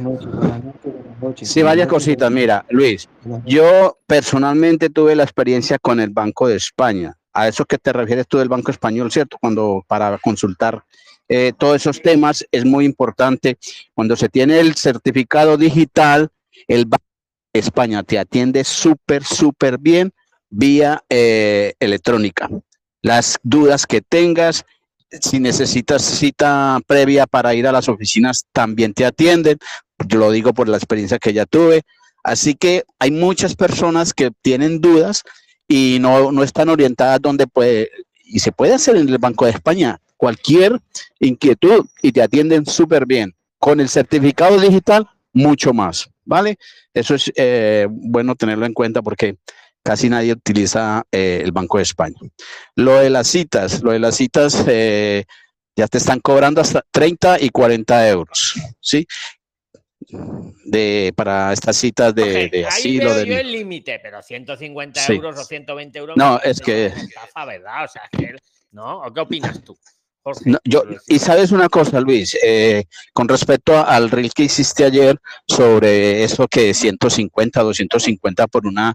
eh, 250 por un asesoramiento. o sea, es es que esto es el hacerle- colmo. No vamos a echar leña al fuego, nunca dije nombres porque os respeto y respeto a la persona, pero ya me parece eso ya un abogado todavía, no lo sé, ¿no? O sea, lo- No, no sé, hombre, un abogado puede, la- hacerlo. Pero escucha, que los que mandáis sois vosotros. O sea, Pero, ah, es los que, Luis- en la mesa, los prilines avanzados en la mesa y luego ya vosotros haced lo que cada uno quiera, ¿eh? Eso también os lo A ver, todo hay que reconocerlo, Luis. Los abogados tienen el conocimiento, tienen su profesión, tienen su título y su estudio. Eso hay que reconocerlo. Pero nosotros, yo digo nosotros porque yo también asesoro y... Mira, Jorge, y- yo le llamo ¿sí? el efecto del señor de los anillos, porque gente a lo mejor humilde, yo qué sé, la sacas entre vídeos y parece el- esos que se ponían el anillo, que se les, oh, se les sube. Sí, sí, hombre. Ese es el ¿O colmo. no? Es que es un descaro, Luis. Y, Claro, y- que y- hay una cosa, Claro, y, hay una cosa, Luis, persona, es que- pero es que me quedé cuadrado. entonces pero es que lastimosamente, yo, claro, te- lastimosamente te hacen quedar mal a, a canal, porque, porque tú nos das la oportunidad a todos de, de Yo digo, emprendimiento, los de todas esas cosas. entre vos, o sea, yo el canal y todas estas pla- plataformas las he hecho para que vosotros, para vosotros, para que hagáis networking. Pero siempre digo, networking del sano, claro, no para que os andéis, Sí, no os engañéis, claro. sí, a, a- a lucrarse de esa manera. Luz, y, y yo, por ejemplo, Luis, mira, hay una cosa. Yo trabajo de, con, este, con este pensamiento y me lo enseñaron en una empresa donde yo trabajé 12 años en Colombia. Hay que tener el gana-gana. Ganas tú y gano yo. Pero ese gana-pierde, que pierde el otro y gano yo, o viceversa, eso no, eso no, no rinde ni funciona. Funciona el gana-gana. Entonces yo creo que aquí a algunos se les abre mucho los ojos, como dice por ahí, y eso no es así, es que no es así. Eh, Tenemos que pensar en el otro, pero también, también los, las dos otras personas deben pensar en ese que ha hecho el trabajo. Y yo me refiero a eso porque viene a colación lo de las hab- habitaciones. Eh, desde el día que yo di el teléfono públicamente, mi WhatsApp, pues me ha escrito mucha gente, Luis. Y yo tuve que cambiar la estrategia. Anteriormente yo iba y veía las habitaciones y llamaba a la persona y le decía, mira, esta habitación es así, así. Yo mismo le decía, "Mm, me parece bien para ti, no está bien, eh, no está en el barrio. ¿Y qué pasa? Que después de yo hacer todo mi trabajo, eh, ese tiempo lo invertía yo, me decían, no, yo ya conseguí, no, después te aviso. ¿Y dónde estaba, dónde quedaba el tiempo y dónde quedaba el trabajo que yo había hecho? Entonces yo tuve, que- yo tuve que cambiar la estrategia, ¿ya? ¿Sí me escucha Luis? No, pero esa a ver, eh, a ver, está, eh, esa es la clave, o sea, bueno, por un lado estás contento, ¿no? Te llevé al canal, te dije, "Joder", pero no se te ha hecho el efecto anillo ese, ahora no les cobras un dineral, ¿no? Por buscarles una... No, no, no, es que, es que ni cobro. lo justo, porque es tu tiempo, es tu tiempo, algo tendrás que cobrar. Yo no lo sé, ni te pago ni me pagas, pero algo, pero claro, tampoco te habrás subido ahí que porque te hayas sacado en el canal o estés ahora aquí, luego le Nada. vas a cobrar yo que es una millonada. Cla- Eh, eso es a lo que exacto. me refería con el corto, pero hablo de Jorge y hablo de todos, ¿vale? O sea, Claro, sí, que lo sí. sepáis, y- y- pero yo puedo... Pero Luis, quiero aclarar esto porque, porque como hay mucha gente que me está escribiendo y todas esas cosas, mira, yo lo mínimo, lo mínimo y máximo que yo cobro por conseguirle, cuando una persona consigue su habitación ya que está radicado ahí, yo la comisión que yo cobro son 20 euros por, por, por eso, de me resto no cobro más. buena comisión, Jorge. ¿Sabes? Me parece muy bien. Y, y entonces, pues Es te invitaré las veces que tú quieras al canal y aquí al este. Y, y- y vamos. Y otra cosa, gracias Luis, yo sé que sí. Y otra cosa que quiero aportar, mira, yo ya mm, quiero saber dónde colocar los números, que yo, yo, yo camino mucho y ando por aquí, por allá, y encuentro números de se alquila habitación. Entonces, como hay personas que me dicen, no, que venga la persona interesada, no, que, que a un hombre no, que a una chica. Entonces, he pensado lo siguiente y lo voy a hacer así, es teléfono que yo encuentre por allí donde se alquila habitación, que yo hacía el trabajo de llamar y todo esto, yo lo quiero colocar, sea en Telegram o, o no sé si todavía hay como una parte- ver, en el grupo este grande de los 24.400 prilines no podemos meter fotos porque es que se pone ya. Se, buah, no se podría No, gestionar. pero se puede no, colocar pero el número- en el número. Pequeñito, no, en el pequeñito, en el Prisline Chat de 3.000 y pico usuarios. Ahora Sí. pongo otra vez el enlace para el que no lo tenga. Ahí sí se pueden poner fotos. Entonces, Ya. ponlo ahí y desde ahí te lo vamos replicando. Exacto, sí, para que la gente, el que quiera, el que quiera, que, que llame. Luis, es que a mí no me interesa el dinero, me interesa, sí, lo que tú dices, hombre, ganar algo por la algo hay que caminada. ganar. por el algo tendréis que ganar, porque si no, no es Sí, sí, exacto, Pero- exacto. pero algo justo y. Justo, Hombre, también es, es equitativo. personas, joder, que es que se les acaba el, el- el hotel. Si por eso te llamé, te digo, es que se les acaba el hotel y están angustiados. Pues oye, Sí, sí. Jorge, por ejemplo, para que está en Madrid, o los que estáis en Valencia, el que está en Valencia, ahí podéis hacer una buena gestión. Pero una cosa Yo aquí justa, tengo, sí, yo aquí tengo dos números de teléfonos que me encontré ahorita, fresquitos, fresquitos, de alquiler de habitación. No, a veces hay que entender que dicen solo a chicas. Ah, vale, perfecto, pues solo a chicas. Entonces, eh, quiero empezar con eso, ¿sí? Quiero, eh, ahora eh, busco el grupo y lo, y lo ingreso ahí. O si no, lo coloco en Telegram. Los números y de dónde es y ya la persona, el que quiera, que llame y que haga su, su mm, eh, en- en- negocio o el contrato con la persona que interesa de alquilar, ¿vale? Me parece genial, Jorge, y te lo agradezco Vale. también en nombre de todos, porque si todos te tienen que dar las gracias, nos tiramos media hora, pero en nombre de todos te doy Vale. las gracias. Muchas gracias. Vale, pues eso era lo que quería compartir. Genial, Jorge Gito de Madrid. A ver, Prilines, nos Bueno, silenciamos ahora todos. Espera, espera, espera. para Nos silenciamos para que, para que avancemos. No, nos tenemos que silenciar. Que no vale hacer trampa. Rubén, que te llevo, te tienes que silenciar, que si no, hacéis trampa. A ver, y Jorge también, silenciate. Bueno, te silencio por aquí. A ver, a, a ver si están todos silenciados. Todos silen... Jacqueline no está silenciada. A ver. Luis, estoy listo. silenciados. Un saludo, Jorge. A ver, el primero que diga su nombre tiene la palabra. Venga. Juan Alberto Escobar. Juliana. Regional Black. Juan, ganó Jorge. No me he enterado. A ver, lo repetimos. Venga, todos silenciados. Venga, pero silenciados rápido, que si no perdemos tiempo. Todos Soy otro silenciados. Jorge. Otro No, Jorge, no, no, otro vale. Jorge. Jorge Prislines, también tú silenciado, que te estoy viendo que no estás silenciado. Venga, ahora el primero que diga el nombre. Carolina. Carolina. Carolina ha ganado. Ahí está. Y luego le dais el replay. Ahora sí. Carolina ha ganado. Venga, preséntate. Vamos avanzando. Trampa, trampa. Este, sí, don Luis, lo que yo quisiera preguntar es lo siguiente. Luego lo repasamos si no has hecho trampa, ¿eh? Luego lo repasamos. Adelante, Carolina, pero acércate al micro, que se te oye muy bajito. Acércate Gracias. donde tenga el móvil el micro, acércate ahí la boca. Ah, bueno, don Luis, buenas tardes para todos. La pregunta es la siguiente. Yo deseo solicitar un visado de estudio, ¿sí? Y deseo incluir dentro de ese visado a mi esposo y a mis dos hijos. La pregunta es, este, si en el momento que yo voy a viajar, de repente mi esposo no puede viajar conmigo y mis dos hijos, porque pues él tendría que poner, digamos, fin a la situación laboral que él tiene acá en el país y pues organizar algunas cosas. Yo de igual manera me puedo ir adelantando, digamos, y él igual quedaría incluido dentro de la visa, o sea, dentro del beneficio por yo haber solicitado la visa de estudio. O sea, no Sí, va a ver, o sea, la visa, digamos que la habéis pedido los tres, ¿no? juntos.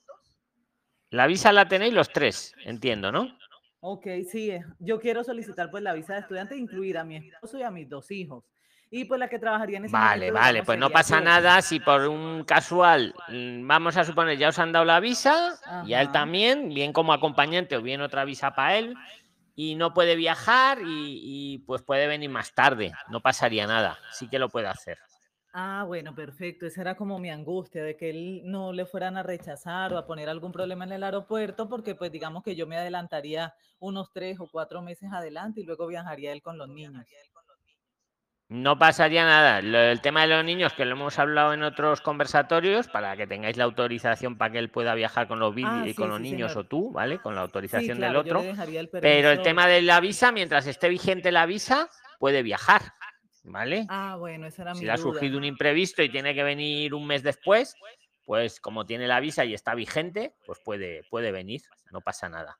¿vale? Listo. ¿Y él tendría que presentar algún medio económico, digamos, en el aeropuerto, eh, aparte de lo que yo No, ya... como lleva la Ajá. visa, el medio económico lo habéis presentado allí en el país de origen, cuando os han dado la visa es cuando hay que presentar el medio económico. Ah, Ya una vez que os han dado la visa, Bien. ya tenéis la puerta abierta, por así Es decirlo. lo mismo con la lucrativa. luego ya- Claro, es como la lucrativa.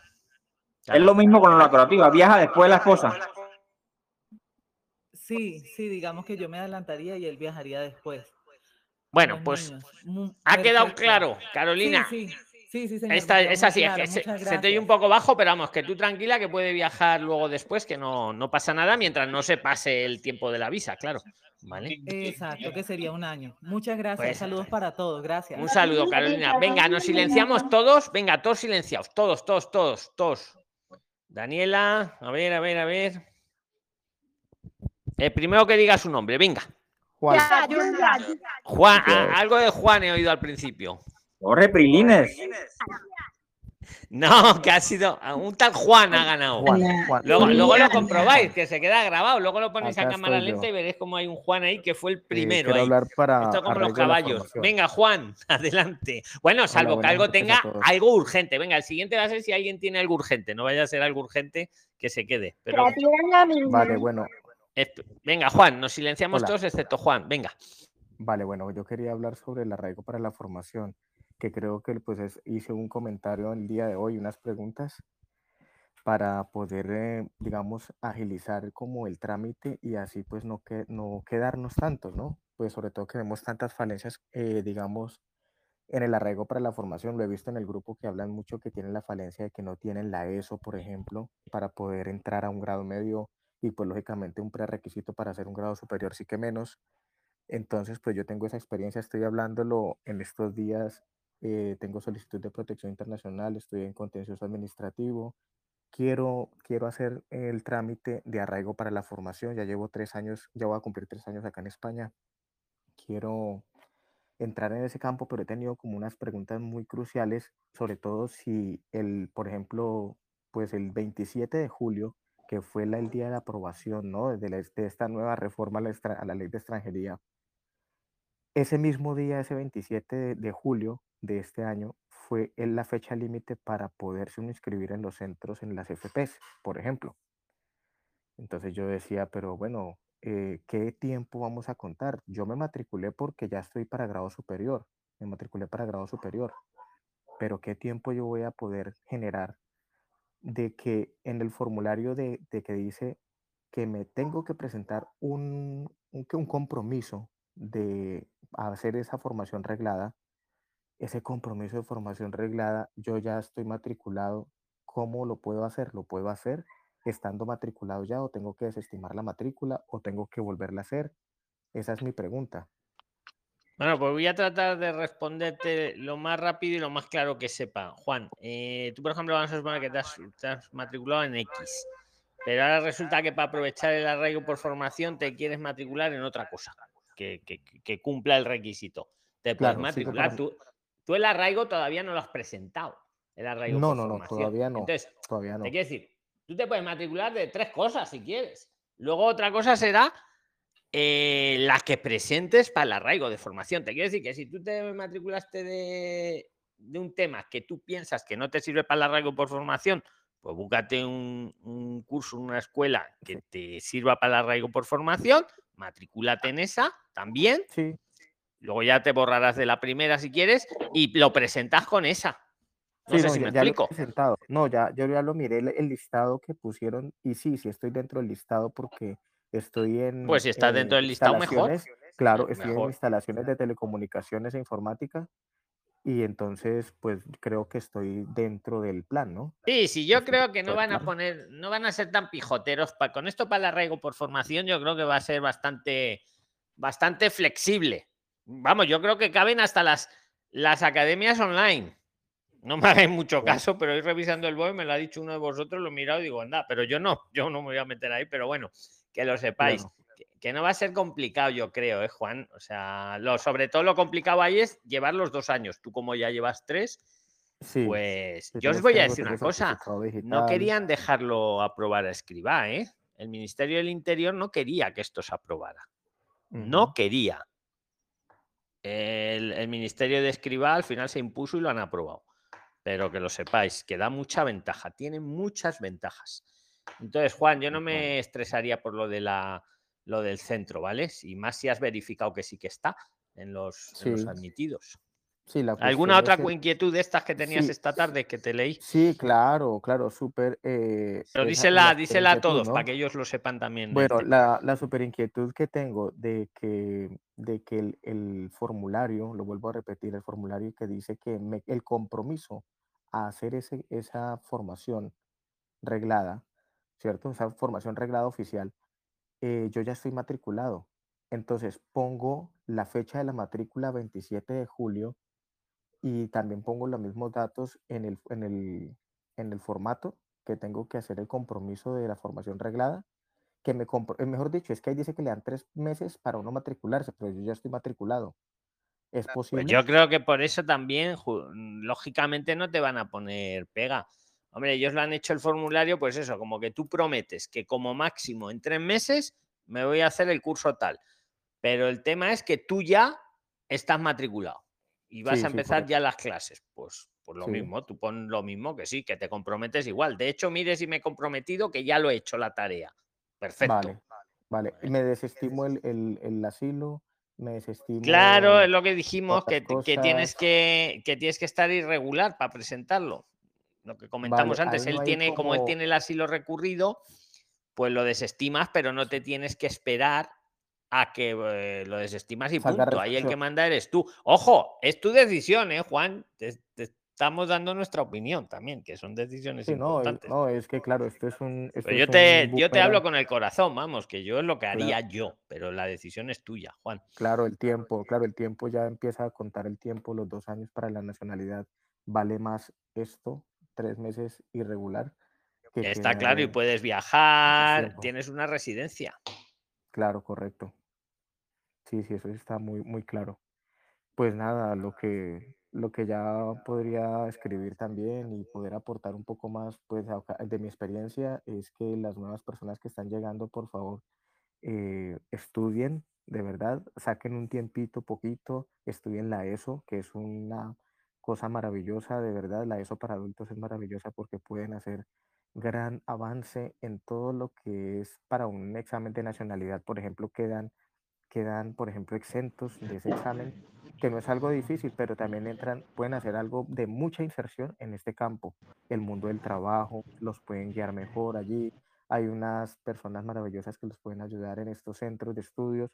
Nada, pues les pido eso, que estudien, es legal, con pasaporte, eh, les pueden firmar el título con pasaporte, está comprobado ya, ya lo he, he hablado con alguien, con un asesor del centro, del centro de- estudios para adultos, me lo dijo, lo, lo traté de invitar al grupo para que hablara, pero bueno, no he tenido tiempo.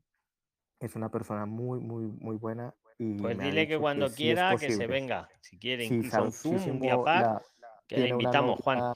la, la pareja de él es rusa y ella con pasaporte se estudió la ESO, hizo grado medio, superior, universitario, está trabajando con pasaporte.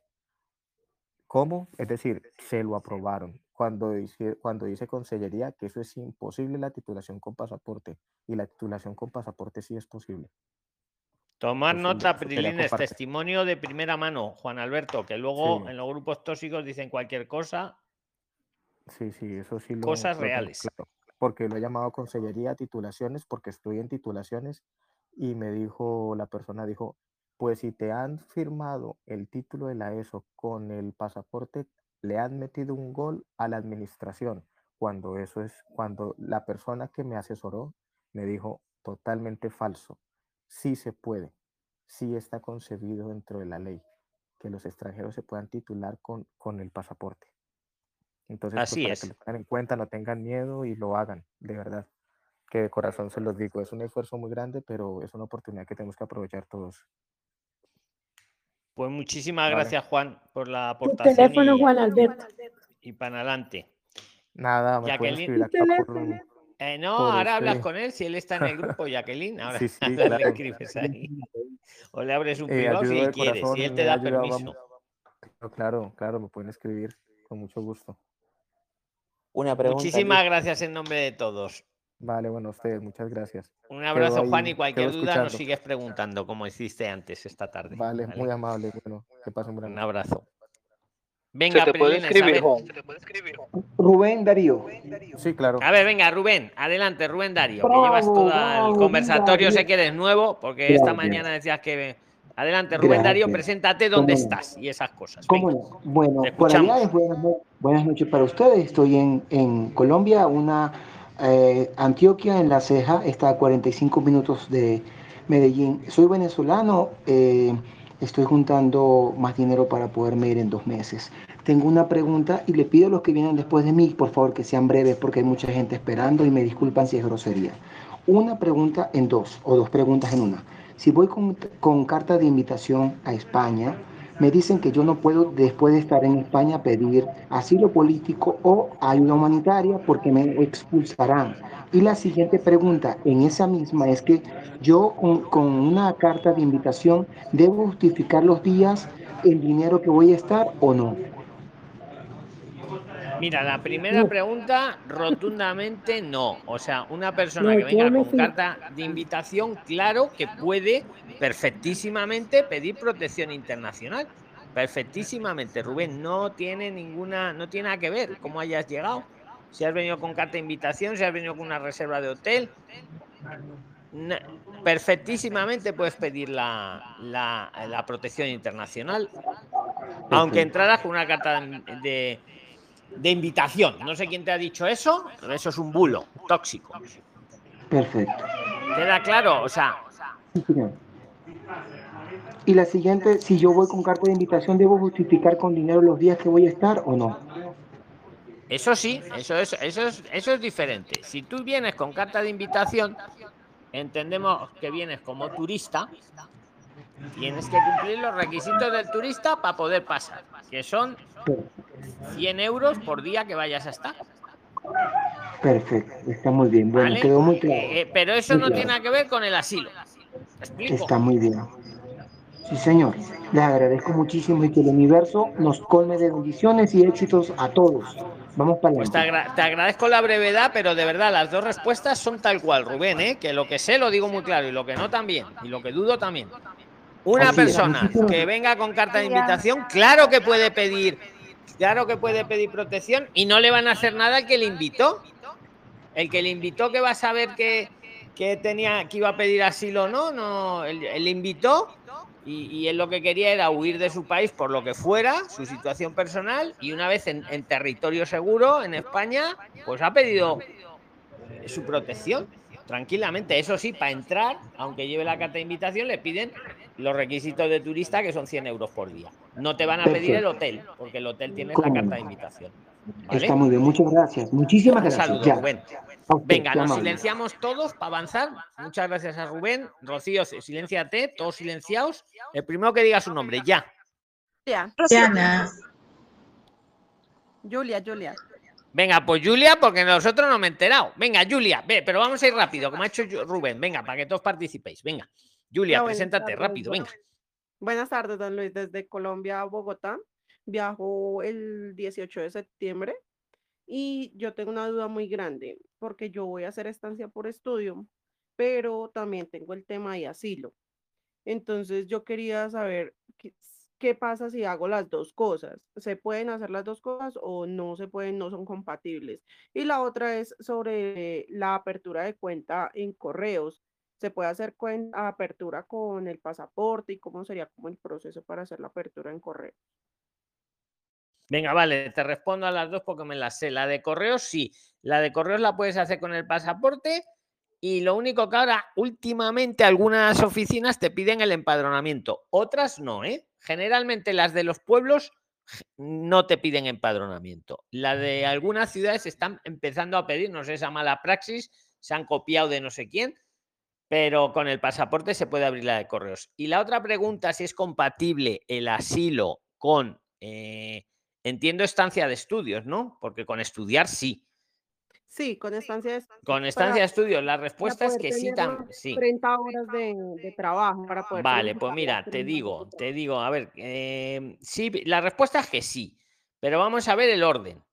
El orden sería que primero pides la estancia en los primeros 60 días de llegar a España. Y si lo has hecho con el NIE, mejor, porque lo haces desde el ordenador o desde el móvil y lo puedes seguir. Entonces, presenta la estancia en los primeros 60 días y puedes pedir asilo también aparte. El asilo, en teoría, hay que pedirlo en los primeros 30 días, la protección internacional, pero como no hay citas, pues no te van a poder decir que no si te pasas de ese plazo, porque es que no sueltan citas. Pero sí son compatibles. Es un poco parecido a lo que le decía Rubén. Tú puedes venir y por otro lado, si tú ameritas, vamos a dejar claro para los de migración que la protección internacional del asilo no es una figura migratoria. Es lo que siempre os digo, llevo dos años diciéndolo, o lo que llevemos. Es, para el que lo amerita, para el que lo precisa, para el que él piensa Oye, a mí en mi país no me da protección, tengo que venir aquí y pedirla, ¿vale? Pero eso no quita que tú hayas podido pedir una estancia. Lo que sí va a ocurrir, para responderte ya del todo bien, que si te dan la protección internacional, ahí sí ya vas a tener que decidir en cuál coges. Pero digamos, mientras se está tramitando, claro que la puedes pedir. O sea, tú estás con la estancia y puedes pedir la protección. Cuando, cuando ya te den la protección, ahí tendrás que decidir si te que- quedas con la protección o te quedas con la estancia. Pero es- Pero es cuando me den la protección como tal, la definitiva, o cuando me den la hoja blanca. no, cuando te den la definitiva. Ah, ok, o sea Porque la que hoja blanca es como un trámite que hay en medio. ¿Vale? Exacto, eh, digamos, le dan la primera cita como para uno decir, bueno, voy a pedir asilo. De ahí, Es hasta se que hasta que te la den o te la y no, pero la ventaja que tiene, tu plan me parece bueno y yo te respondo con propiedad, te respondo convencido. Es que así, aunque luego te la denegaran, tienes tu estancia. Exacto, exacto. Es más que todo por eso. Ahora, para si que te la dieran, si te la dieran, ahí sí que tendrías que decidir, ¿me la quedo o renuncio a- y renuncio a la estancia o no o la rechazo ya? Ya no, ¿vale? Esa es la idea. Ahora la pregunta del millón que yo 90 te hago, Yubi, ya para pasar a otro para que os dé tiempo a todos, pero la pregunta del millón, ¿tú por qué quieres pedir las dos cosas? Bueno, Entendiendo que te amerita la protección, ¿eh? Yo entiendo que te amerita, pero ¿por qué es, es Listo. La estancia, pues porque quiero llegar a estudiar eh, algún tipo de profesión que se pueda trabajar. Por ejemplo, me habían dicho que estudiar a buscar algo de turismo, ¿sí? Entonces, Pero pues si escúchame, estudiar, Yubi, yo te, te hago de abogado del diablo. Tú puedes pedir la protección internacional y también estudiar. Sin estancia, digo. pero eso se demora más, ¿no? Mm, Se demora un poco más el tema del trabajo, el tema de todo, mientras que con la estancia, según tengo entendido, es un poco más rápido que le den a uno, el, digamos, como el permiso de trabajo, así sean 30 horas. Y Vale, otro tema es vale. que, por ejemplo, sí necesito que me que, que validen el caso que yo tengo, porque lo amerito de solicitar asilo, ¿sí? Venga, vale, pues si tú lo ameritas, me parece bien. No, sí que te entiendo. Con la estancia va más rápido todo.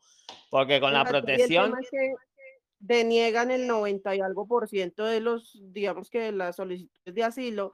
Entonces, pues también voy como con esa predisposición de que de pronto lo puedan llegar a negar. Entonces, si lo niegan, pues no me quiero quedar como irregular, como yo qué hago o tanta cosa, ¿sí? Te entiendo perfectamente. Pues ya está. Queda claro, Yubi. Me queda muy claro. Muy bien. Pues mucha suerte y aquí estamos. Cualquier cosilla en el lo camino. de correos, lo de correos me sirve para la estancia, o sea, puedo presentar, o sea, puedo llevar el dinero en efectivo porque si ya lo tengo en efectivo.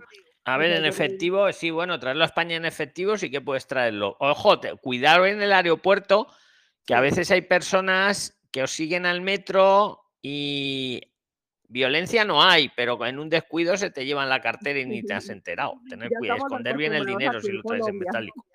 Aquí en Colombia ya estamos acostumbrados a eso. Es de- pues cuida bien mucho. preparados, ¿no? Vale, pues entonces me callo. Vale. Exactamente. Entonces, en la, la cuenta de correos me sirve para presentarla con la En teoría debería de servir porque más oficial que correos en España, que pertenece al Estado, en gran parte, debería de servir ese extracto perfectísimamente.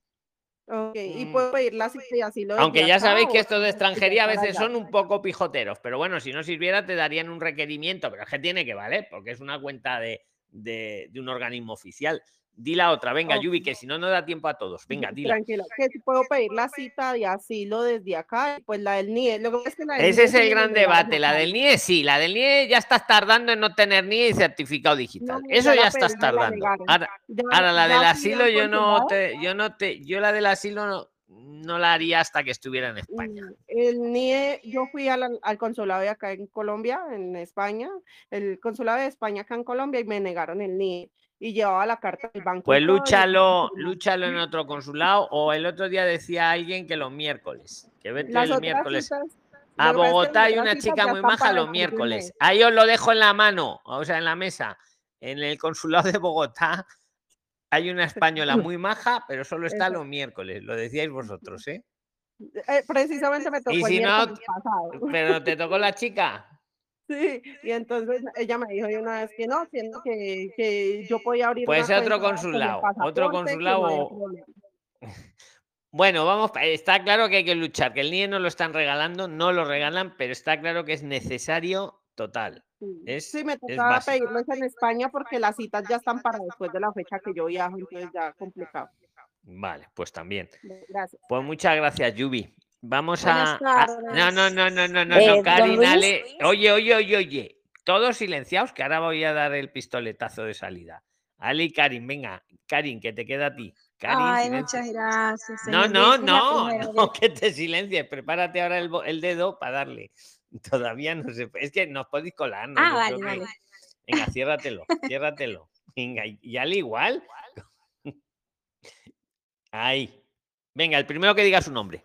Santiago. Álvaro. Alejandra. Santiago. Álvaro. Santiago. Venga.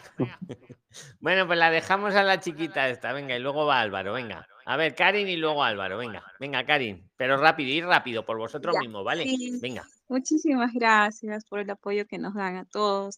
Mire, yo tengo planeado viajar a Pero España. tengo preséntate mi- dónde estás y eso también rápido Ah, así. ya, perdón. Yo, yo soy de Perú, vivo en Perú. Ya, este, entonces, este, tengo planeado viajar a España, ya tomar el curso también de Priestley, que está súper interesante, pero a la par también, este, Bueno, pero eso eh, no tiene nada que ver aquí, ¿eh? Que aquí yo no sé ni quién es alumno quién no, no, eso no. Pero bueno, venga, sigue para adelante, Karin. Venga. Sí, tengo mi novio que es español, señor Luis. Entonces, mi pregunta es si yo necesito vivir cierta cantidad de tiempo ahí en España para pose- poder eh, iniciar un proceso de matrimonio civil, ¿no? Esa es mi pregunta. Pues venga, el que la Porque, sepa eh, responder, que la responde y luego tiene la palabra, aparte de Álvaro, que no me he olvidado de él. Venga, que eso seguro que las habéis todos vosotros. ¿Quién la quiere responder a. Karin? ¿Tienes un novio español? Sí. Repítelo para los que se hayan estado despistados. por- Ah, ya, ok. Yo vivo en Perú, pero tengo mi novio residente allá en España. Es español, perdón. Y bueno, mi plan es viajar y bueno, él me dijo, ¿no? Para casarnos y todo. Entonces, mi pregunta es la siguiente. ¿Cuánto tiempo o si se necesita tiempo eh, para vivir en España antes de casarse? Un requisito de vivir cierta cantidad de tiempo para poder iniciar el trámite de matrimonio civil, ¿no? Y el novio está en España ahora. Sí. ¿Qué le decís a Karin? Venga, y que le ayude, tiene luego la palabra. Hola. Yo, yo Adelante, que ha dicho ¿qué hola. le puedo decir? Venga, adelante, Juan.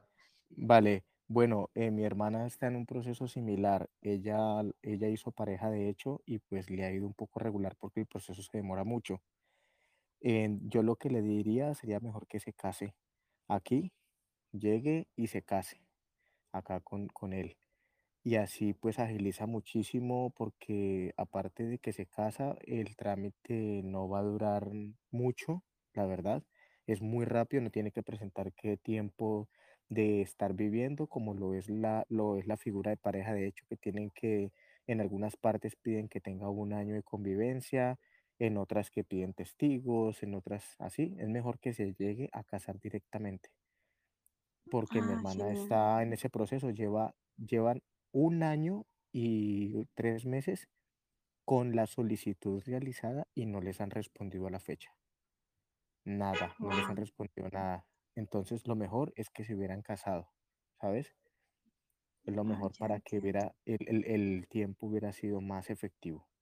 Y así, pues solamente estando casados un año, puedes aplicar tú de manera independiente a la nacionalidad, Ah, genial.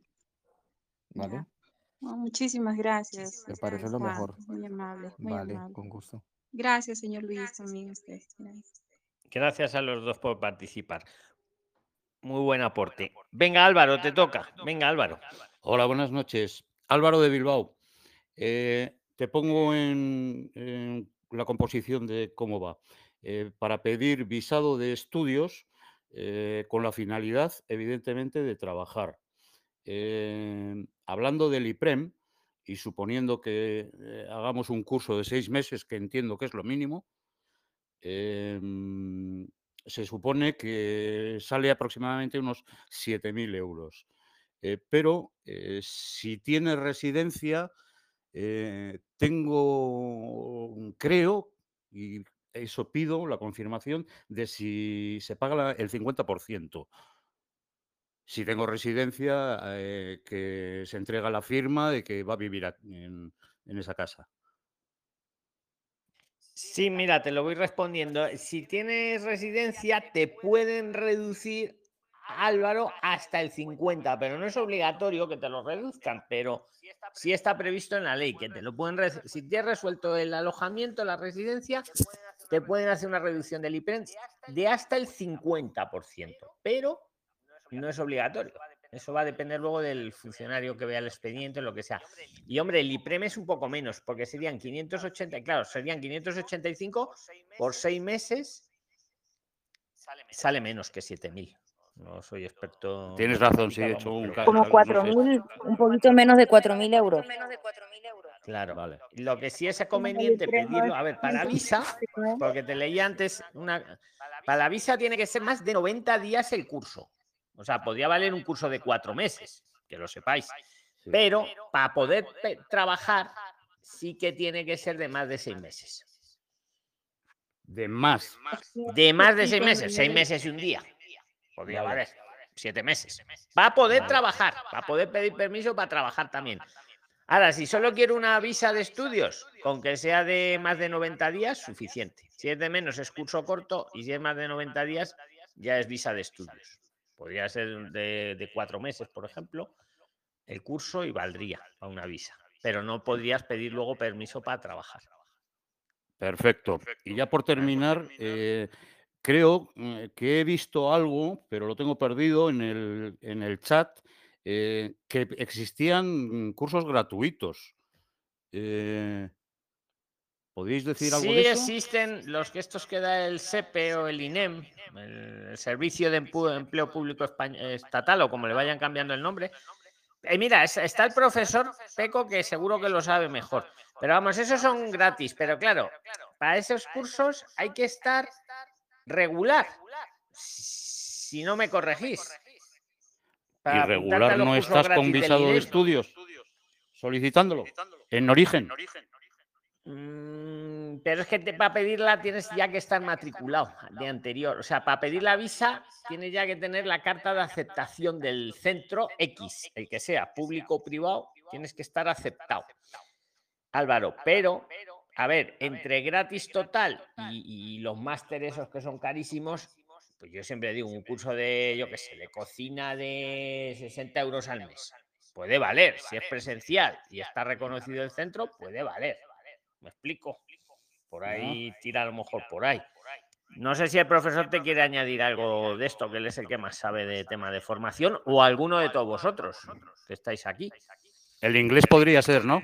Sí, esa es otra otro bulo que circula por ahí, que no sé quién dijo que los idiomas, claro que valen, siempre que sea presencial, insisto, pero puede ser de inglés perfectamente. A, a alguien le denegaron un recurso. A ver, a veces extranjería o sea, rechaza solicitudes por cosas que no son. Pues oye, lo recurres y te da la razón. porque es que por lo que- de inglés podría valer. Pero mira, el profesor seguro que te instruye mejor que yo, Álvaro. Le cedo la palabra, ¿vale? Que está en Galicia. Mil gracias, Hola. Luis, y a todos. Hola, no, a, a ver, los cursos estos del SEPE, el problema es que tienes que estar apuntado en la oficina de empleo. Y para poder apuntarte en la oficina de empleo tienes que tener todos los papeles en regla para poder trabajar. Entonces, claro, si vienes de un país ya eh, que no cumples esos requisitos, no vas a poder acceder a esos cursos del SEPE, que la selección de alumnos lo hacen precisamente con las listas que les mandan las oficinas de empleo correspondientes y para ello tienes que cumplir eso. Quien por ley es quien pudiendo y queriendo trabajar. Si no puedes trabajar, aunque quieras, no puedes estar apuntado. Por ley, ¿eh? Pues queda claro. Eh, ¿Quién quiere participar? Porque yo ya, Prilines, me voy yo. Quiero Venga, Santiago, participar. te toca. Muchas gracias. Sido noches. Santiago, ganado Oye, Santiago. Ganado- Sí, Oye, sí, si sí, encontráis un sistema mejor, me lo decís, ¿vale? Luego por escrito para los próximos chats de voz. Porque, venga, Santiago, te ha tocado. Y el que tenga alguna pregunta para el profesor, que aproveche y la prepare. Adelante, Santiago. Yo para el profesor. Ok, mi nombre es Santiago, soy de Barranquilla, Colombia. Y le quisiera hacer primero que todo dos preguntas. Eh, bueno, mi tío está residiendo en Bilbao y él me dijo que pudiera aprovechar la oportunidad de pedir la visa de distancia de estudios. Pues mira, Y- está, eh, tu tío está al lado de Álvaro, que también está en Bilbao, Álvaro. Adelante, sigue, Aquí sigue, estoy Santiago. si necesitas algo. Entonces él me dijo que, bueno, a mí me gusta la electrónica y él me dijo que en cierta parte, porque un abogado me estaba cobrando mil euros desde Colombia para hacerme, no el trámite, sino ayudarme, pero yo dije mil euros son, no sé, dos meses de arriendo en una ocasión. Entonces Me él me dijo parece que lo- excesivo, Santiago, por favor. Tomad nota, Prilines. Que, bueno, ya cada uno, insisto, que haga lo que quiera, pero mil euros, mil euros. ¿Por qué te quería cobrar mil euros, Santiago?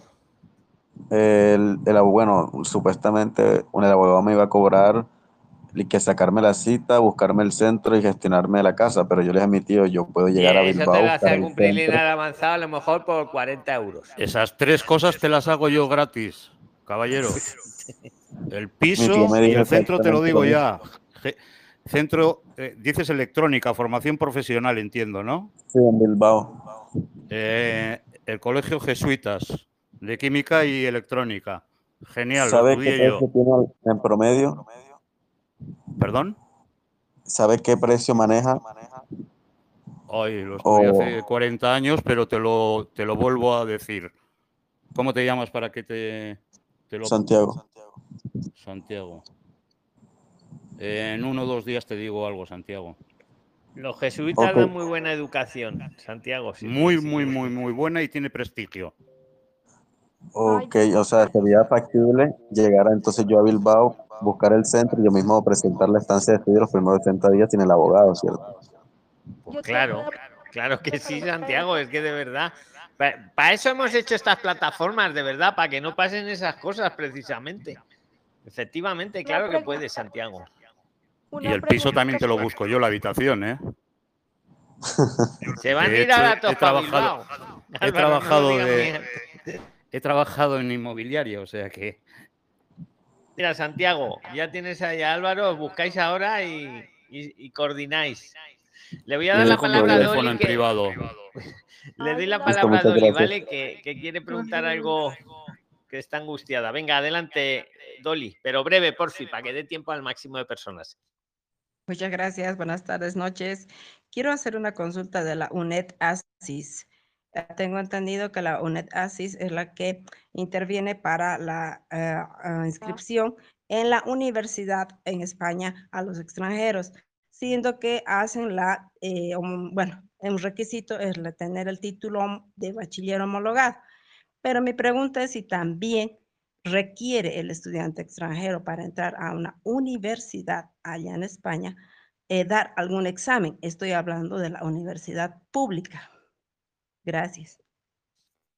Respuesta rápida que te doy yo, sí, hay que, hay que mostrar nivel. La, la ampliada, si quiere el profesor, si está operativo, si te la quiere dar. Sí, es realmente, o sea, tienes que tener la de titulación básica, a no sé que haya un convenio con la universidad a la que quieres estudiar, pública, con, con alguna de tu país, y si no, pues tendrás que hacer eh, eso, tener un bachillerato o estudios equivalentes, y aquí se, se hace la- las EBAUs, que son lo que antes se llamaba selectividad, en la cual sacas una nota, eh, un promedio de, de esa nota con, con lo del bachiller, y te da, te da una serie de puntos y dependiendo de los puntos que, que tengas, pues puedes acceder o no a, a los estudios que tú, que tú desees. La UNED, como usted bien dice, tiene en algún país latinoamericano también tiene sede, o sea que también podría ser factible. Y aquí la UNED eh, eh, ya lleva muchos años en España, eh, dando, dando, dando estudios universitarios y sobre, todo, sobre todo para gente que está trabajando, que no puede asistir todos los días, pues tienes que ir a, los exámenes cuando se convocan y tienes tutores que, que sigues el curso desde tu propia casa, ¿vale? Pero en principio para cualquier universidad pública mm, te van a pedir, pues eso, el nivel de estudios correspondiente y la nota que puedas tener en las pruebas de acceso. Si son menores de 25, o perdón, mayores de 25 o de 45. La diferencia que lo, cuando haces pruebas de acceso de mayores de 45 solo puedes hacerlo a la universidad a la que quieres ir a estudiar. Mientras que si haces para mayores de 25, lo puedes hacer en cualquier universidad y que des, que des el baremo, claro.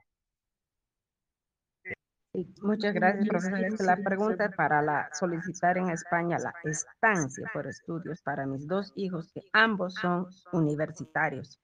Y pregunto si ellos tendrían que dar un examen allá para ingresar a la, eh, a la universidad pública, porque eso creo que sería una buena opción. Eh, sí, ellos ya están estudiando en la universidad de su país. Sí, ambos estudian ingeniería comercial en una universidad privada de mi país y queremos que continúen estudiando allá en la Hombre, universidad pública sí, de las- Valencia o. Las universidades públicas suelen reservar un tanto por cien para, para estudiantes extranjeros. Tendrán que mirar si está cubierto o no el cupo y las exigencias que pidan esa universidad, porque también decir eh, unos requisitos generales, pues es, eh, es un poco complicado afirmar eh, di- di- di- dicha, di- dicha frase. Es decir, tienes que mirar en la universidad a la que van a ir qué cupo tienen para estudios, que- a cuál- cuáles se reserva para extranjeros. Y si después da el baremo los puntos que pueda acceder, no hay ningún problema. Este examen, disculpe, ¿en qué fecha tendrían que dar? No, no- normalmente las pruebas de, de elevado suelen ser en el mes de junio, que es cuando se convocan, cuando, cuando se convocan por parte. Ahora el que, tiempo. sí, claro, eh, hay que estar pendientes, claro.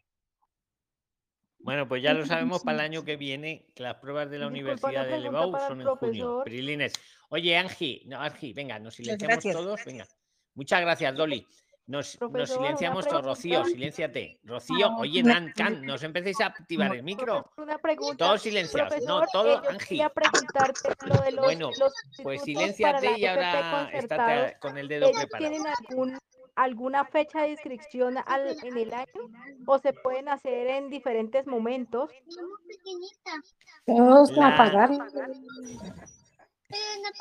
Bueno, vamos no a silenciarnos todos. Oye, que si no, no, no vamos a estar institutos así. que dan, que dan FP, formación profesional, que son concertados, ¿esos tienen fecha de Silencio. inscripción o se tienen que hacer, eh, digamos, tienen fecha de inscripción eh, establecida durante el año o es solamente o en cualquier momento se pudiera hacer los concertados?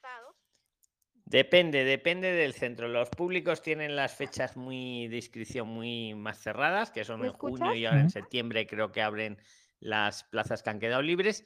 Y los privados, los concertados, pues son más flexibles, porque claro, como hay que pagar, pues son más Hola, ¿alguien me flexibles.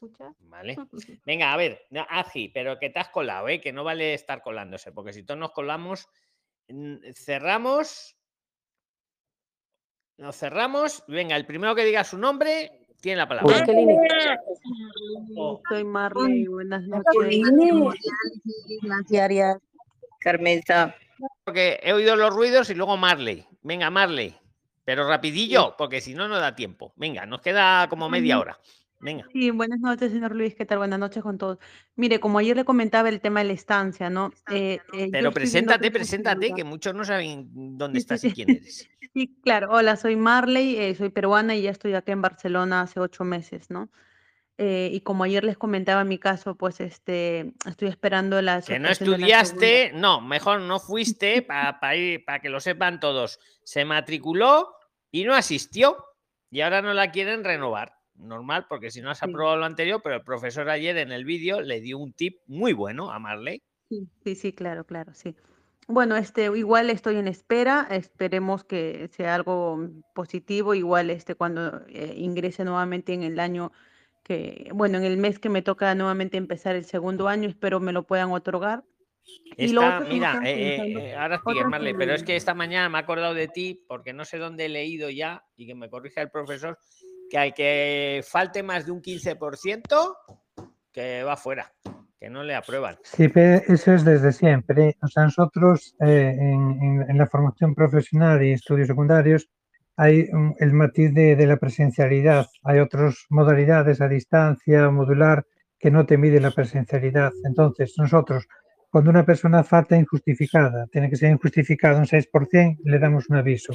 Al 10% le mandamos una carta diciendo que ha perdido la evaluación, que se tiene que examinar a final de curso y si llega al 15 o al 25, dependiendo de los casos, se le puede expulsar. Esta es por ley, ¿eh? Pues tomar nota, Prilines, que no vale apuntarse a cualquier cosa y luego no ir, porque ¿sabes luego pasa lo que le pasa a Marley, que está angustiada, que luego pasa el año, lo quieres renovar y como no tengas aprovechado lo del primer año, no te van a dar para el segundo año. Entonces, por eso es importante estudiar algo que os guste, que puede ser, puede ser algo económico, ¿no? Pero algo que un poco que le vaya a uno, que le encaje. Porque si no, me matriculo y ya está, y lo dejo ahí, no. Porque luego cuando vas a renovar, Pues sí, bueno. eh, y estaba pensando en una salida, eh, darme de autónoma, porque igual, eh, pero no tengo, o sea, Pero vamos no a ver, Marley, si te quedas sin, sin residencia, no te puedes hacer autónoma. ¿Perdón? Que, que si te quedas sin la residencia o, o sin la estancia, no te puedes hacer autónoma. Entonces, ¿cuál sería la otra salida? Porque igual estoy viendo cómo, cómo, o sea, qué hacer para igual este, estar regular, ¿no? Lo que hablamos ayer en el vídeo, o, o te lo dijo el profesor, que te den un Eso. certificado de que estás matriculada en, que te aceptan para el segundo curso y mete eso, a ver si pasa. Y si Claro, no que pasara, supuestamente, es que supuestamente si te dejan pasar de primero a segundo, estás no cumpliendo todos los objetivos, pero estás en vía de cumplirlos. Lo que no puedes es, ahora este año que vas a empezar, que te pase lo mismo. Entonces ahí ya te cortan, porque ya, ahí ya no, no superaste los objetivos. Pero si te dejan pasar de primero a segundo, es porque, bueno, reúne los requisitos para poder titular en el caso de que apruebes lo pendiente. sí, sí, claro. Pero en el caso de que no pasara, Pues te toca volver a Perú y volver, y- ves. y volver a Perú, este- estarte allí 90 días y volverlo. Y el próximo año estudia, chiquilla, Hombre, que no pisó, no pisó el recurso, centro. claro. ¿Era el vídeo de ayer? Presente el recurso. bueno, muchas gracias este, a todos, de verdad. Bueno, igual veremos qué se hace. Un fuerte abrazo, Marley. pregunta. Inténtalo, Ya, inténtalo. Bueno, a ver, aquí ¿alguien tiene algo urgente? No vaya a ser que alguien tenga algo urgente y se nos acabe el tiempo. ¿Alguien tiene algo urgente? Que luego vamos a ver si es urgente de verdad. Nancan tiene algo urgente. Algo urgente, ¿eh? Tiene que ser urgente. No me vale que no he estudiado y que ahora qué hago. No, tiene que ser algo urgente. ¿Quién tiene algo urgente? Carmenza necesita algo urgente. Carmen tiene urgente. Vamos a escuchar a Carmen Sá que tiene algo urgente. Vamos a ver si es de verdad urgente. Adelante, Carmen Sá. Gracias, señor Luis. Buenas noches allá. Eh, es una preguntita referente a en dónde puedo solicitar una licencia para trabajar con una aplicación. ¿Cómo con una aplicación? ¿Con qué aplicación? No, no entiendo la pregunta. Acláralo un poco, porfa. A ver, eh, yo, yo tengo una aplicación, sí, donde ofrezco servicios, por ejemplo, para, mm, para llevar eh, cosas de un sitio a otro. O para Ah, vale, para trabajar como en remoto, ¿no? Eh, Sí, señor. Remoto. ¿Y estás en, en España ya? En España, pero irregular. A ver, yo no os puedo decir que trabajéis en B, porque es que de verdad me coge migración por las orejas y me llevan No, preso, ¿eh? Si un día no yo- me veis, yo- yo si un día no me veis, ahora entre vosotros, ayudaros. Señor Luis, Me callo. señor Luis, sí, yo lo aprecio muchísimo y todo lo que usted hace. Entonces, si Pues hay un un día no me que veis, es poco digo, no, colaborar. trabajar en B, no. Yo nunca he dicho que trabajéis en B. Yo siempre he dicho que aquí hay mucha gente que trabaja en B, pero yo no os digo que trabajéis en B. No, no, no, no. no. La, la pregunta es para los No, entre vosotros sí que lo podéis deciroslo, ¿eh? Que cada uno lo que Gracias, quiera. Venga. Haz- Repite la pregunta, Carmenza. Repite, repite, que además como la es urgente. es, ¿en, en dónde puedo solicitar una licencia para trabajar con una aplicación, con una app? Pero vamos a ver, si estás trabajando en B, ¿qué licencia? Yo no entiendo la pregunta. A ver, ¿quién la ayuda? Venga, ayudarla, Prilina, que me quedo yo sin voz. Y el que la ayude se queda luego con la palabra. Quiere una licencia para trabajar en B. No entiendo, no entiendo yo ahí. Señor, señor Luis, pero es que si está en B que le van a dar licencia, pues si está irregular, no tiene, nadie le va a dar una licencia. Pero Eso es lo que yo pienso, pero a lo mejor la entiendo mal. Por eso os pido ayuda a, a todos los que estáis aquí, los 122. Supongo que ya hice eh, señor como Luis, en eh, A ver, Andrés no va a voy a aportar. Venga, yo no voy a aportarla. trabajar en una empresa, trabajo es con una aplicación en donde solicito la licencia para trabajar con una aplicación, no con una empresa, sino con una aplicación como tal. ¿Y la aplicación Entonces cómo se tendrías ¿Se puede que no? cotizar como autónoma. No, Cosa que no puede. como, B, Álvaro, que pero está en no, B, no, es- como autónoma regular. tampoco puede. Tiene que tener cuenta en el banco. cosa, ¿la Por aplicación eso- se puede saber el nombre, Carmenza, o no? Tengo cuenta en el banco, tengo cuenta en Bueno, el ahí banco. puede ser una aplicación del banco. No. ¿Y en eh, qué banco? no. Eso tiene que estar registrado. Sí, Ella Yo lo tengo hizo cuenta en el como banco. Globo. A, a ver, ¿Carmenza Eh, tiene cuenta en el allá- banco? Sí, sí, señor Luis, ¿En qué banco? en el BBVA. ¿Y la aplicación cómo se llama? Eh, la aplicación es para prestar servicios, por ejemplo, por decir algo, eh, me solicitan que lleve un domicilio, ¿sí? Como lo que se llama en Colombia Rappi, lo que se llama, sí, esa clase de aplicación. Como una calle que se llama Tasky aquí, o Taskia.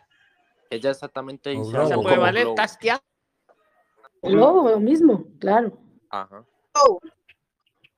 Sí. Bueno, pues te das de alta en la aplicación, pones tu cuenta del BBVA y a, y a funcionar, ¿no? Y si tienes el NIE, pues pon el NIE. Y si, no el pasaporte, ¿qué opináis? La situación, la situación es que el NIE es tan difícil, no entiendo por qué. Si es un, lo- lo comencé a gestionar desde que llegué a España y nada, nada, no entiendo por qué. Si es que es un número de identificación de extranjería, de extranjeros. No lo que ver, nadie, pero debe ser algo muy bueno porque si lo dan, lo tienen como oro en paño, será que, que es bueno. O sea que.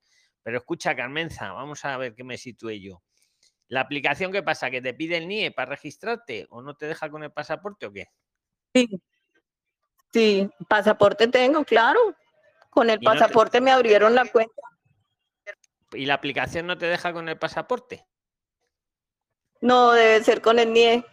Y debe estar. eh, Oye, y no digo que lo hagas, no digo que lo hagas, no digo que lo hagas, pero yo he visto mucha gente que pone, pues pone un familiar suyo, un amigo ahí, y luego lo hace el trabajo. No digo que lo hagas, pero no sé qué opináis. Pues es una buena combinación. Pero yo no te lo he dicho. No, para nada. Venga, ¿quién más quiere participar? Algo urgente. quiero como lo favor, sobre las. A ver, Anda.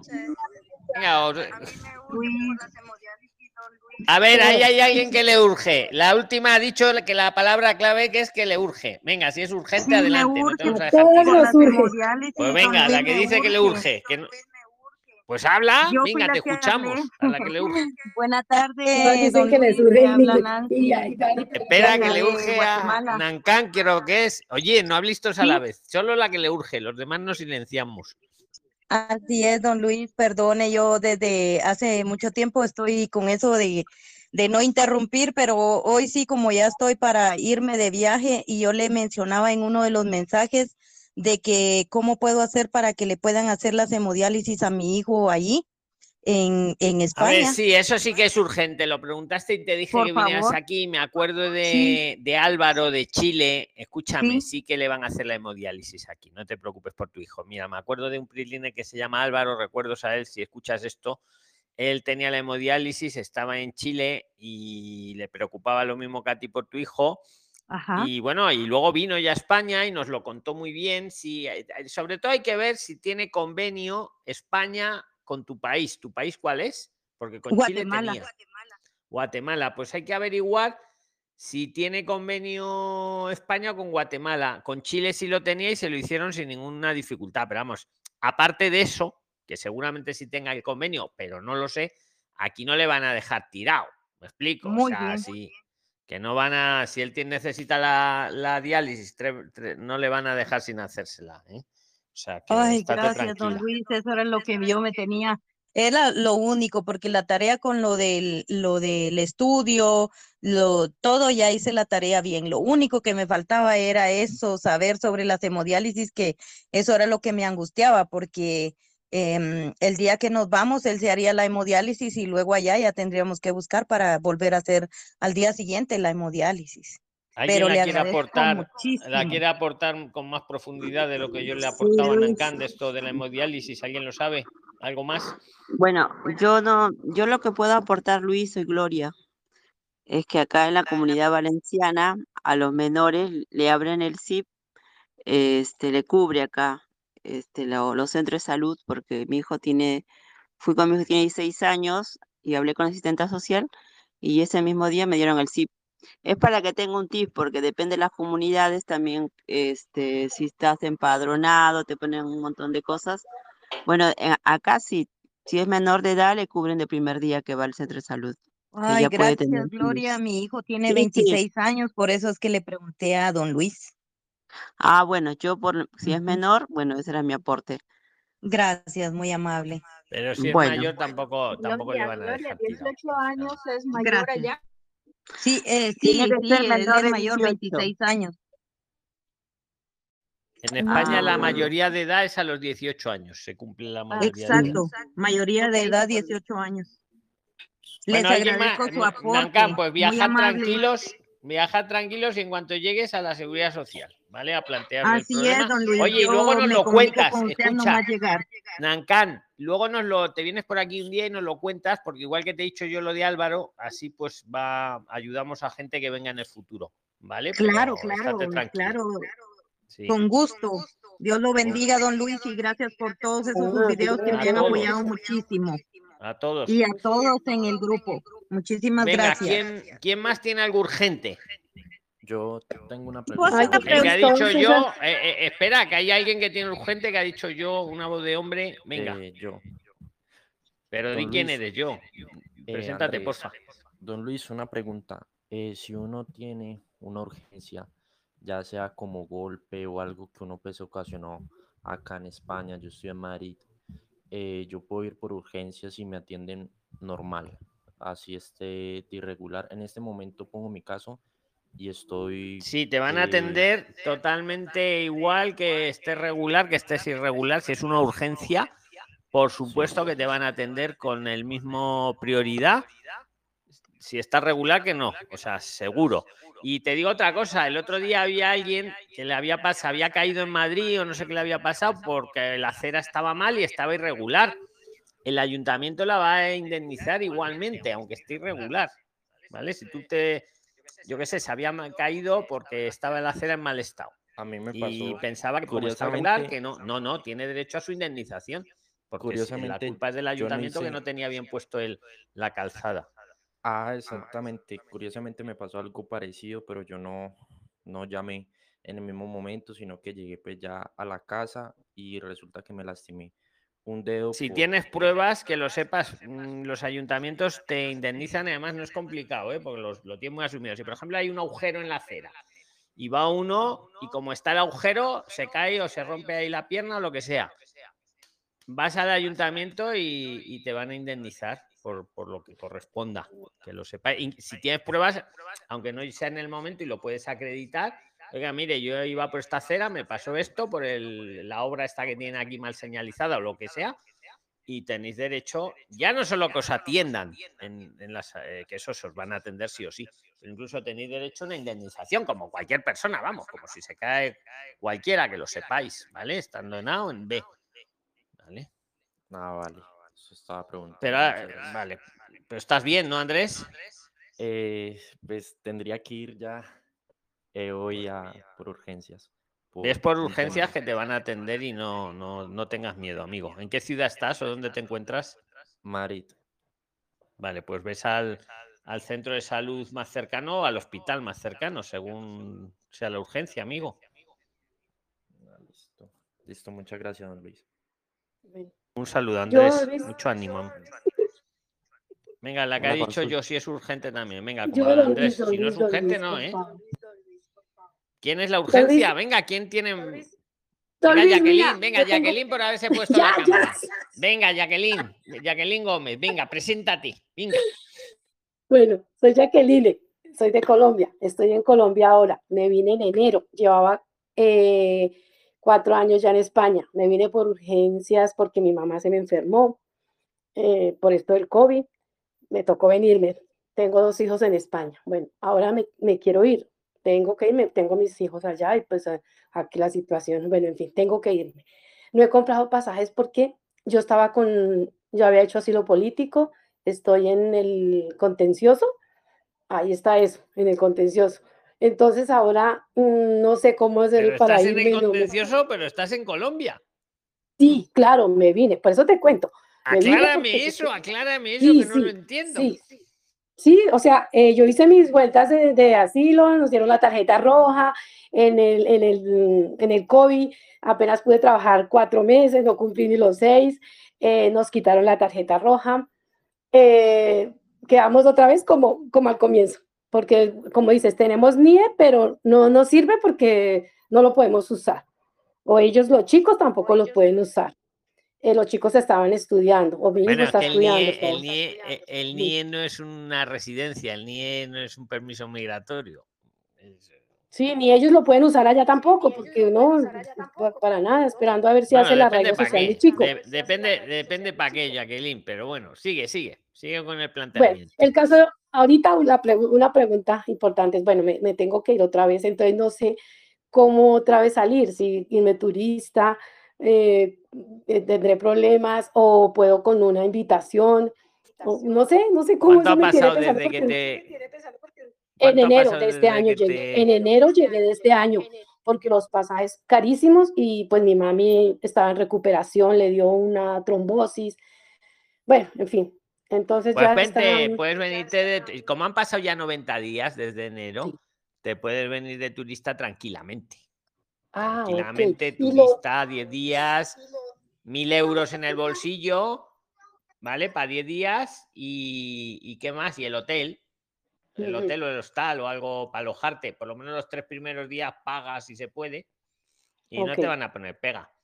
ah, ok, ¿eh? y, y, y con todo esto del asilo, con todo esto de que para yo llegar es comenzar otra vez de nuevo, ¿o qué? Eso ya no lo sé, porque, a ¿No ver? ¿Lo teníais en qué recurso de contencioso ya o en reposición? Contencioso. Ya ves, y la otra cosa que yo no digo que lo hagáis, pero, pero igual ni se han enterado que te has ido y te has vuelto. No sé, ahí eso lo lo dejo que en la mesa. ¿Qué opináis vosotros, hasta mi Prilines? cuenta bancaria de allá, mi hijo la usa, o sea, mi hijo me la mueve. Eso te quiero decir que, que, joder, tampoco te ha sido tanto y era una emergencia por lo de tu madre. Y tengo Eh, papeles, contencioso tengo, va lento. Yo creo tengo que ni se han enterado, pero si alguien quiere aportarle a Jacqueline, Pues yo no sé, porque de todas maneras ahí va a quedar el, el sello del pasaporte cuando salió y cuando va a volver a entrar. yo pienso salir por Barcelona, eh, ahora pero han pasado estar con- 90 días ya desde que se fue. O Sí. sea, Pero pues ahí sí, quién sabe, toca rezar porque de todas maneras por Orar, donde tú sí, salgas va a tener el sello de salida y cuando ingreses vas a tener el sello de ingreso. pero como Sí. ya ha hecho el asilo y ya está en contencioso, ya no le van a pedir más veces el pasaporte, por lo menos a corto plazo. Sí, Pues claro. toca rezar. Rezar, pero por si acaso traer los requisitos, Jacqueline, Sí, los yo, yo requisitos. llevo lo de mi mamá, la enfermedad de mi mamá, yo llevo todo lo de mi mamá. Claro, ¿no? Y mil euros para 10 días de turismo. ¿Y qué es mejor, así o por invitación? Yo siempre pienso que es mejor Sí, por, sería, por pues, hotel. pues sí sería mejor así Turista. porque de todas maneras para, sí, para que asegure la entrada. Ya después de que Sí, esté sí, sí. allá, pues ya usted mira cómo organiza Claro, el luego resto. ya te vas con tu, Claro. con tu familiar, pero sí, estoy de acuerdo con Argi. Sí, porque ah, de todas vale. maneras, digamos, te van a, ¿qué vienes a hacer? Tú todavía no tienes una situación definida ya, entonces tú en qué condición vas, vas de turista y de turista tienes que cumplir con todos los requisitos de turista Con para todo que lo te que, permitan el sí, sí, ingreso. Ya sí, cuando sí, estés allá, pues ya, ya echas mano a los recursos que tengas, pero lo, lo prioritario hay. es asegurar que te dejen ingresar. Sí, sí, sí, ok. Y otra pregunta, Claro, cuando vayas a ingresar, no. Escucha, cuando vayas a ingresar no cuentes todo esto, vienes de paseo. No, como, no, o sea, solamente que voy de turista, claro, claro. Sí, vaya, vaya listando si me- bien la historia si le preguntan que por qué salió, que por, porque es que depende uno con quién le toque, ¿no? Entonces, pues igual, cualquier Sí, cosa sí. que, que por qué vuelve tan pronto, que porque, no sé, tienes que ir alistando ahí, pero asegurar que te permitan el ingreso, o sea, cumplir lo del, lo del QR, cumplir lo, de la estan- lo del alojamiento, cumplir lo del dinero que te pidan y, y demás. Ya tú sabes cómo es que No, y proceso no venir para no, Argi, Argi, y no venir para 90 días, venir para 10 días con 1000 euros, porque si Sí. venís para 90 No, claro. so- son 9000. si no Claro. la No, memoria. no, no. Jacqueline. Sí, claro. Porque hasta me ha Venga, tocado, hasta me ha tocado aprovechando, enviarme yo la tengo una pregunta. Lo que pasa es que yo estoy en el proceso de hacer la visa de residencia no lucrativa, pero aquí en Bogotá el consulado es un chicharrón porque no hay quien le dé información a uno de ninguna manera. Por el teléfono no contestan y me tomé el trabajo de ir hasta el consulado y me mandan que vuelva y marque al teléfono o que mire por la página web. Pero en la página web, digamos, no hay preguntas, no hay preguntas puntuales. Entonces, por ejemplo, yo me voy a presentar con mi esposo y quien solicita la visa no lucrativa soy yo. Pero entonces, yo no sé si, ten- si también se tienen que pedir dos citas. Si se tienen que pedir dos citas para que él también se presente, o sea, una cita para él y otra cita para mí. Porque el día que yo fui, eh, tenía la señora un listado y llamaba, era como, dejaba ingresar, porque eso es a puerta cerrada, dejaba ingresar, era solamente a la persona que aparecía que había pedido la cita. Entonces, no sé si alguien ha hecho algún proceso o tiene conocimiento de alguien que lo haya hecho, si se tiene que sacar citas independientes, porque digamos que dentro de los requisitos, eh, el, el acompañante tiene que cumplir todos los requisitos menos la demostración económica. Pues entonces, yo ahí no, yo no sé, porque alguien me dijo que sí se tenía que sacar cita independiente, otros dijeron que no. Entonces, Argi, yo no lo sé porque cada consulado eso de las citas lo organiza como quiere, pero joder, lógicamente si vais los dos tendría que valer la misma cita. Arge. Ahora, si no cuesta mucho sacar dos citas, saca dos por si acaso. Arge, yo te Pero doy, claro, si es un... te doy una opinión. eh, mi nombre es Señora. Colombia. Mira, te doy una opinión. En Dime. este caso, tienes es que solicitar primero la tuya, que te aprueben primero No tu visa, escucho. la visa tuya, y luego la, luego cuando ya está aprobada, debes solicitar la de tu esposo como acompañante. Así es. Oye, Periline, Argi, es así. Escucha que nos tenemos que ir. No, que no horas. Don Luis, si yo llego, yo, yo también me puedo hacer lo de la, la, la, la visa lucrativa. ¿La visa lucrativa?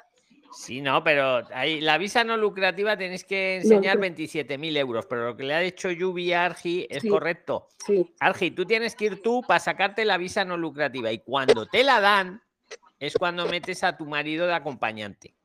Pero sí que hay que enseñar algo de dinero para el marido, pero es menos. Son, son, Pero solo es 50 enseñar. son 37, y- son 36 más o menos, porque son 28 aproximadamente para el titular y a- a par- para el segundo, a partir de, para, bueno, para, para cada uno de los acompañantes son 7 mil.